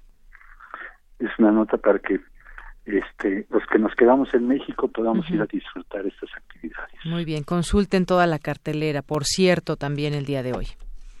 Sí, y abre Rincón Cultural en el noroeste de Estados Unidos, una nota de la sede de UNAM de Boston y también de la de la sede de UNAM en Sudáfrica, impulsa la universidad en enseñanza del español. Además de esto, traemos nuestra agenda, nuestra agenda de actividades académicas, culturales y deportivas, de lo que se va a realizar en esta corta semana, porque el jueves no, este no se trabaja, entonces hay pocas actividades, pero las, las pocas son muy importantes e interesantes para los que quieran acudir a ellas. Muy bien. Bueno, pues Hugo Huitrón, muchísimas gracias por estar con nosotros aquí en este espacio de Gaceta UNAM. No, muchas gracias a ustedes y este al parecer es nuestra última Gaceta del año. Sí, sí, tienes razón. Quiero desearles a todos ustedes y a todos los radioescuchas este felicidad, salud y felicidad, no nada más para este año, para este año que que termina y que comienza, sino para toda la vida. Exactamente. Pues, para siempre desearles a ustedes y, y como siempre les digo, sean felices. Muy bien, Hugo. Pues te mandamos un abrazo desde aquí a ti y a todo el equipo de Gaceta UNAM. Ustedes son parte de este espacio informativo. Muchas gracias y nos escuchamos el siguiente año. Muy bien, Dayanira. Este, un abrazo para todos y de todo el grupo de Gaceta UNAM les manda un saludo también a toda Radio UNAM y a todos a, los que nos escuchan. Muy bien, pues muchísimas gracias, este abrazo mutuo. Gracias y hasta luego, Hugo. Hasta luego, buenas tardes. Porque tu opinión es importante, síguenos en nuestras redes sociales, en Facebook como Prisma RU y en Twitter como arroba PrismaRU.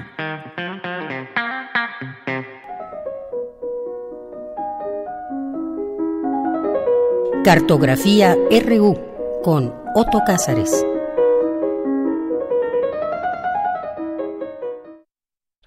Bueno, pues después de nuestros planes del cine, ¿cómo estás, Otto Porque además, fuera del aire, felicité a Deyanira Morán, que hoy es su cumpleaños. Espero ser el primero en felicitarte, por lo menos en la cabina radiofónica. Sí. Eh, ya vi que te felicitó César Bretfelder, que es nuestro querido amigo y gran radio escucha. Entonces, bueno, Felicidades, Deyanira. Muchas gracias, Otto. Gracias. y a ti también aquí, pues todos los radioescuchas que han hecho llegar algún mensaje. Muchas gracias. Bueno, pues yo deseaba hablar desde hace ya algún tiempo acerca del poema épico Paraíso Perdido de John Milton, solo porque sí, no tenía ningún motivo para hacerlo, ningún, ninguna fecha ni nada por el estilo, y lo había ido aplazando.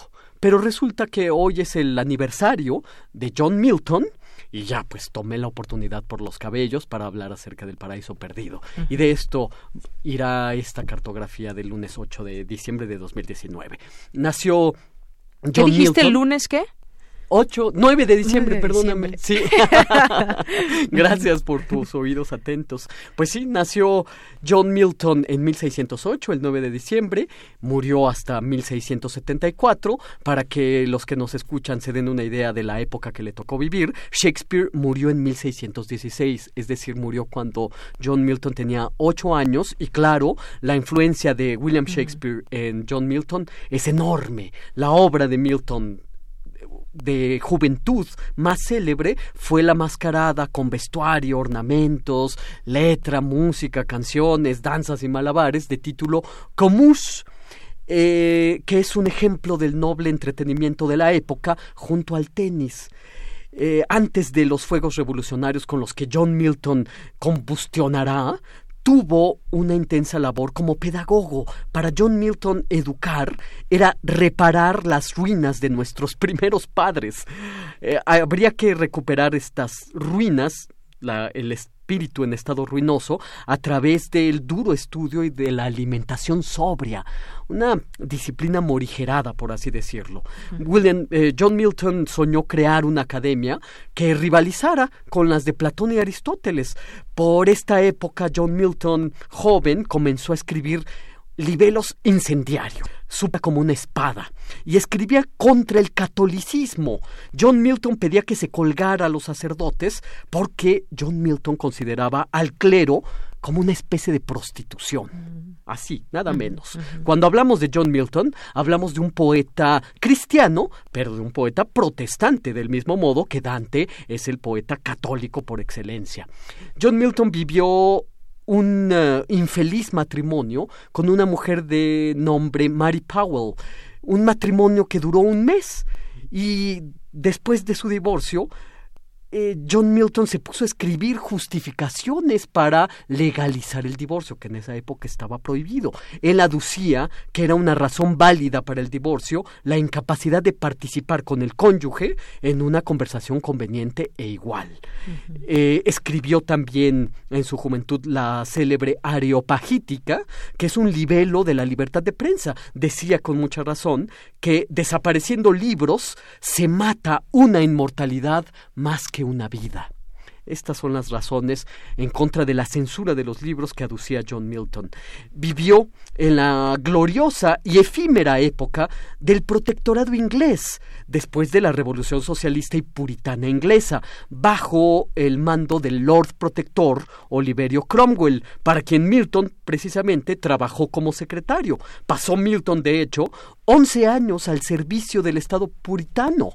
Era John Milton políglota y se la pasaba, se la pasaba escribiendo las conveniencias de cortarle la cabeza a un rey. Recuerden ustedes que después de siete años de guerra civil, el 30 de enero de 1649, se decapitó a Carlos I, un estuardo, y los victoriosos puritanos republicanos formaron la República Inglesa, el Commonwealth, fundaron el llamado Parlamento Cojo bajo el protectorado de Cromwell, quien después se hizo rey en 1653.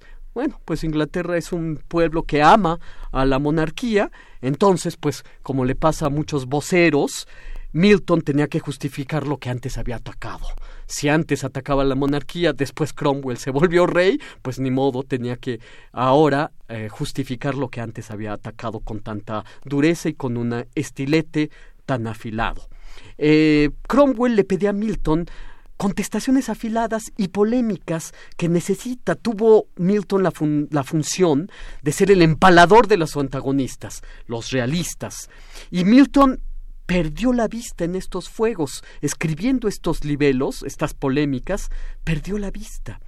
Eh, el secretario de Oliverio Cromwell, John Milton, de repente necesitaba amanuenses para realizar sus tareas de secretariado. Em, en 1652, Milton ya era completamente ciego. Dedicó muchos sonetos a su ceguera. Por ejemplo, ahí está su soneto 16, que es celebérrimo. Hay un dato que pinta de cuerpo entero a John Milton, que, ciego y todo, Milton caminaba con una espada en el cinto. Era alguien frontal, desde luego. Después de la restauración, con la subida de Carlos II y la instauración de nueva cuenta de los estuardos, Milton fue apresado y su vida y su cabeza corrían peligro.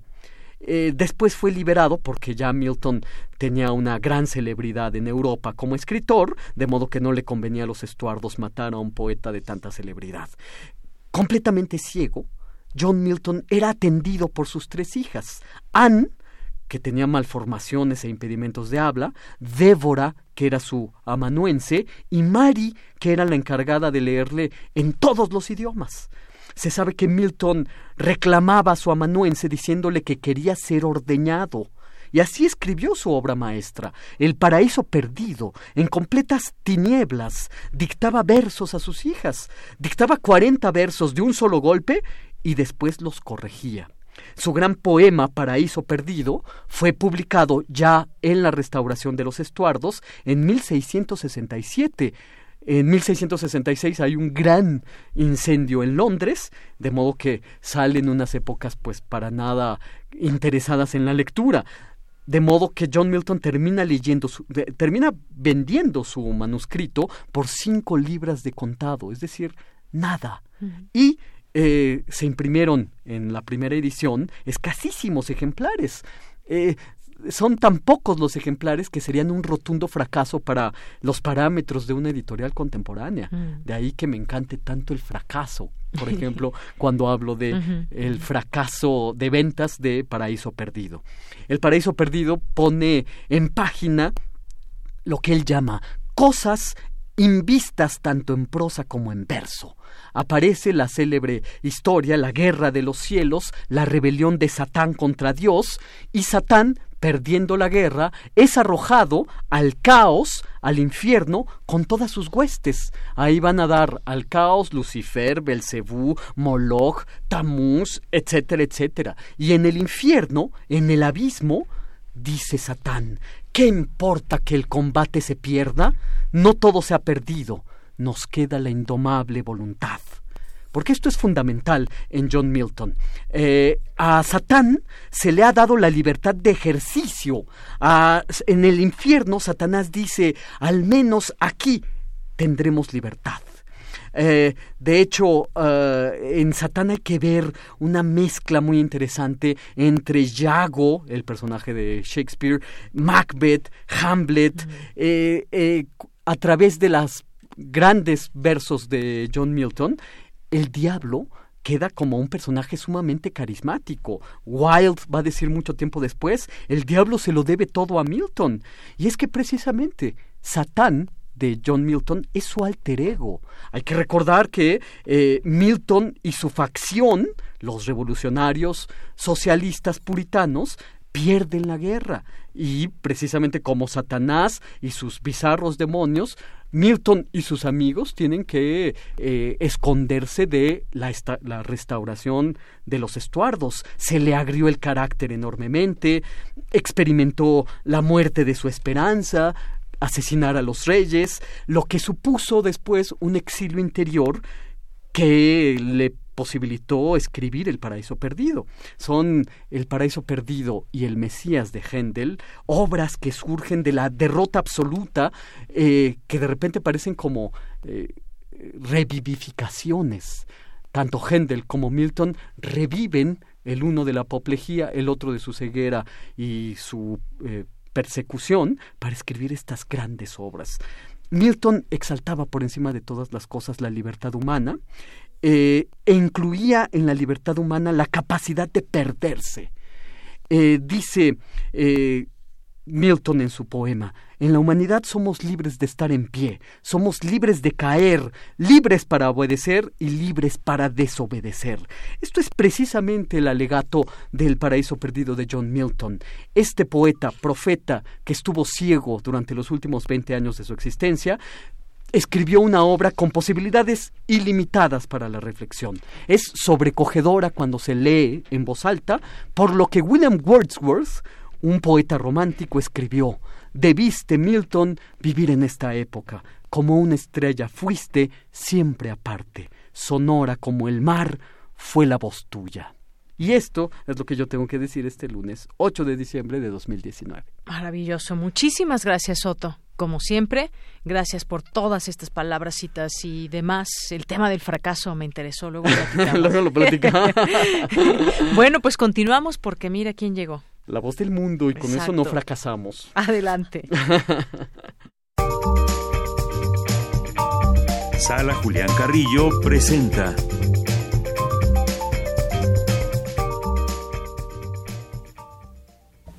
La rosa mutabilis cuando se abre en la mañana, roja como sangre está.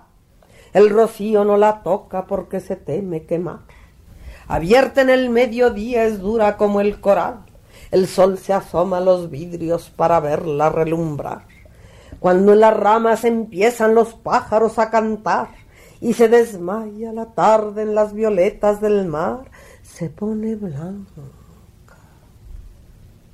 con blanco de una mejilla de sal. Y cuando llega la noche, blando cuerno de metal, y las estrellas avanzan mientras los aires se van, en la raya del oscuro se comienza a deshojar. Bueno, normalmente empezamos con música y ahora poesía. ¿Cómo estás? Nunca habíamos hecho eso, pero ¿Cómo les cuento no? por qué. Porque antes de venir por acá, que ahora sí los dioses, la ciudad, eh, nos permiten saludarlos desde esta cabina, de Yanira Otto, equipo de Prisma RU y a toda nuestra audiencia. Entonces, llego a este recinto de Radio UNAM y digo, bueno, si vamos a presentar un, el martes el disco de, de Pita Amor celebrando 100 años de su nacimiento, pues vamos por un disco. Entonces se los quería presumir y aquí Rodrigo, nuestro productor, también lo puso. Son poesías en la voz de Pita Amor. El diseño, lo verán, es maravilloso, es una ilustración donde está su, su rostro, eh, hecho por, por Aldo Díaz, nuestro ex servicio social y también ilustrador de la rúbrica. Y justo a propósito de esto, vamos a presentar el martes a cargo de Mario Ficacci, Benito Taibo, Miguel Sabido y otros ilustres personajes. Este material que es una compilación que se llama así, Renglones de Ceniza. Y pues es para celebrar 100 años de Pita Amor, esta mujer que, bueno, pues es parte de la radio, de la televisión, de la vida artística y que a lo largo de su vida tuvo muchas etapas y fue también sin duda recordada por todos los que la conocieron y para los que no la conozcan, acérquense a la sala Julián Carrillo. Este martes en la tarde a las 6 tendremos la presentación, los esperamos, es entrada libre. A las seis, muy bien. Exactamente, aquí estaremos todos con ustedes y pues bueno, también ya para, y bueno, ya esto es emociones encontradas. Esta es mi última participación en vivo del año y les queremos decir que pues ya en esta semana, ya con el Cineclub del miércoles, cerramos la programación de este 2019 y nos volveremos a ver seguro en febrero del 2020 porque en enero pues le haremos difusión a toda la cartelera de eventos que tendremos y pues ya lo saben, siempre estaremos aquí para ustedes. Gracias a todos quienes hicieron este año posible. Asómense, por ejemplo, a las opiniones del Facebook de la sala Julián Carrillo. Ahí siempre dejan una flor. Las reseñas de los estudiantes fueron maravillosas, nos dieron oportunidad de conocerlos, de poder estar cercanos eh, de varios públicos y todo el equipo de Extensión Cultural, todo Radio Universidad que hace esto posible. Pues nos sentimos muy felices de que hayan podido asistir aquí a la sala Julián Carrillo, de que hayan sido parte de alguna de las historias de teatro, de danza, del cine club, de y los conciertos de intersecciones, de los eventos especiales y demás. Así que bueno, si si suena música por acá, Rodrigo, queríamos festejar con, con esta con esta piecesota de la Orquesta Vulgar que también han sido bueno amigos de, de intersecciones. El lunes tendremos obra 2 de 90 y ya con eso cerramos la temporada extendida de esta obra que interpreta Maripaz Mata y Teresa Selma a cargo de la dirección de Mario Ficacci, dos mujeres extraordinarias, las reconocerán en su carrera de teatro, de televisión. Y pues bueno, imaginen la sala Julián Carrillo a media luz con un sillón, dos cojines de emojis muy modernos haciendo contraste con ellas que son de más de 90 y a través de poemas, de canciones de la época, de la revolución sexual de los años 70, relatan sus experiencias, son divertidas, son tiernas, son jocosas, son también potentes y a la vez nos dejan un mensaje que es hay que luchar por la vida. Esa es mi interpretación. Vengan y conózcanlas. Hoy es la última función, entrada libre a las 8 de la noche, 2 de 90. Mañana la presentación de este disco, Renglones de Ceniza, 100 años del nacimiento de Pitamor. Y el miércoles, que estábamos en la semana pasada también hablando con Otto sobre el amor, bueno, cartas de Oh, amor sí. cinematográficas, exactamente, a, a cargo de los directores hacia sus parejas, mujeres. Entonces, vamos a proyectar Woody Allen, Honey Hall. Ay, Eh, qué maravilla. Si no lo han cerrar visto, con broche de vénganla. oro. Una de mis escenas favoritas, por ejemplo, de esta película es cuando está luchando con una langosta viva que la quieren cocinar. Bueno, todo Que el diálogo es es, un muy recuerdo. divertido. Es un Exactamente. recuerdo. Es y en la ensoñación del amor. Sí. Oigan, Digan. ah, y hablando de Woody Allen, yo les recomiendo la de Un día lluvioso en Nueva York, que está en cartelera ¿Sí? y también está muy buena. ¿Ya la viste también? Sí, ya la Oh, vi. me encanta. gustó mucho. Sí, sí, es Pues buenísima. vamos todos buena. juntos. Y el miércoles tenemos una cita aquí, también Eh. con Woody Allen. Eh, ah, Si tienen alguna duda, pregunta de las últimas actividades en esta semana o de los estrenos, porque ya también tenemos eh, estrenos de área de dirección, que ya estuvo, también Saludos, Dora, Ale. también, Dora. pues bueno, todo el equipo de, de noche, de- hay que reconocerlo, se han eh, de verdad puesto las pilas, se han rifado, nos han salvado de muchas, así que un saludo a Vigilancia, a la puerta, a Ricardo, a Transporte, a Bienes y Suministros, a, ¿a quién más faltará? A producción, a servicios sociales, prácticas profesionales, la revista Rúbrica, por ejemplo, y bueno, pues esperemos trabajar por ustedes y con ustedes también para el próximo año. Claro Tendremos sí. Corronchazón, por ejemplo, por ahí los viernes de intersecciones, obras de teatro muy buenas, jazz, un festival de folclore y pues también el curso de voz tu voz impartido por Elena de Aro, al cual ya se pueden inscribir, que es pues un curso de esta maravillosa actriz y gran talento. Para todos ustedes, Facebook Sala Julián Carrillo, les damos informes. Muy bien, nos despedimos. Magnífico. Muchas gracias, gracias Otto, gracias, Gracias. Monse, gracias a todos felicidades, ustedes. Deyanira. Muchas gracias y nos despedimos. ¿Cumpleaños? Hasta mañana. gracias, buenas tardes, buen provecho.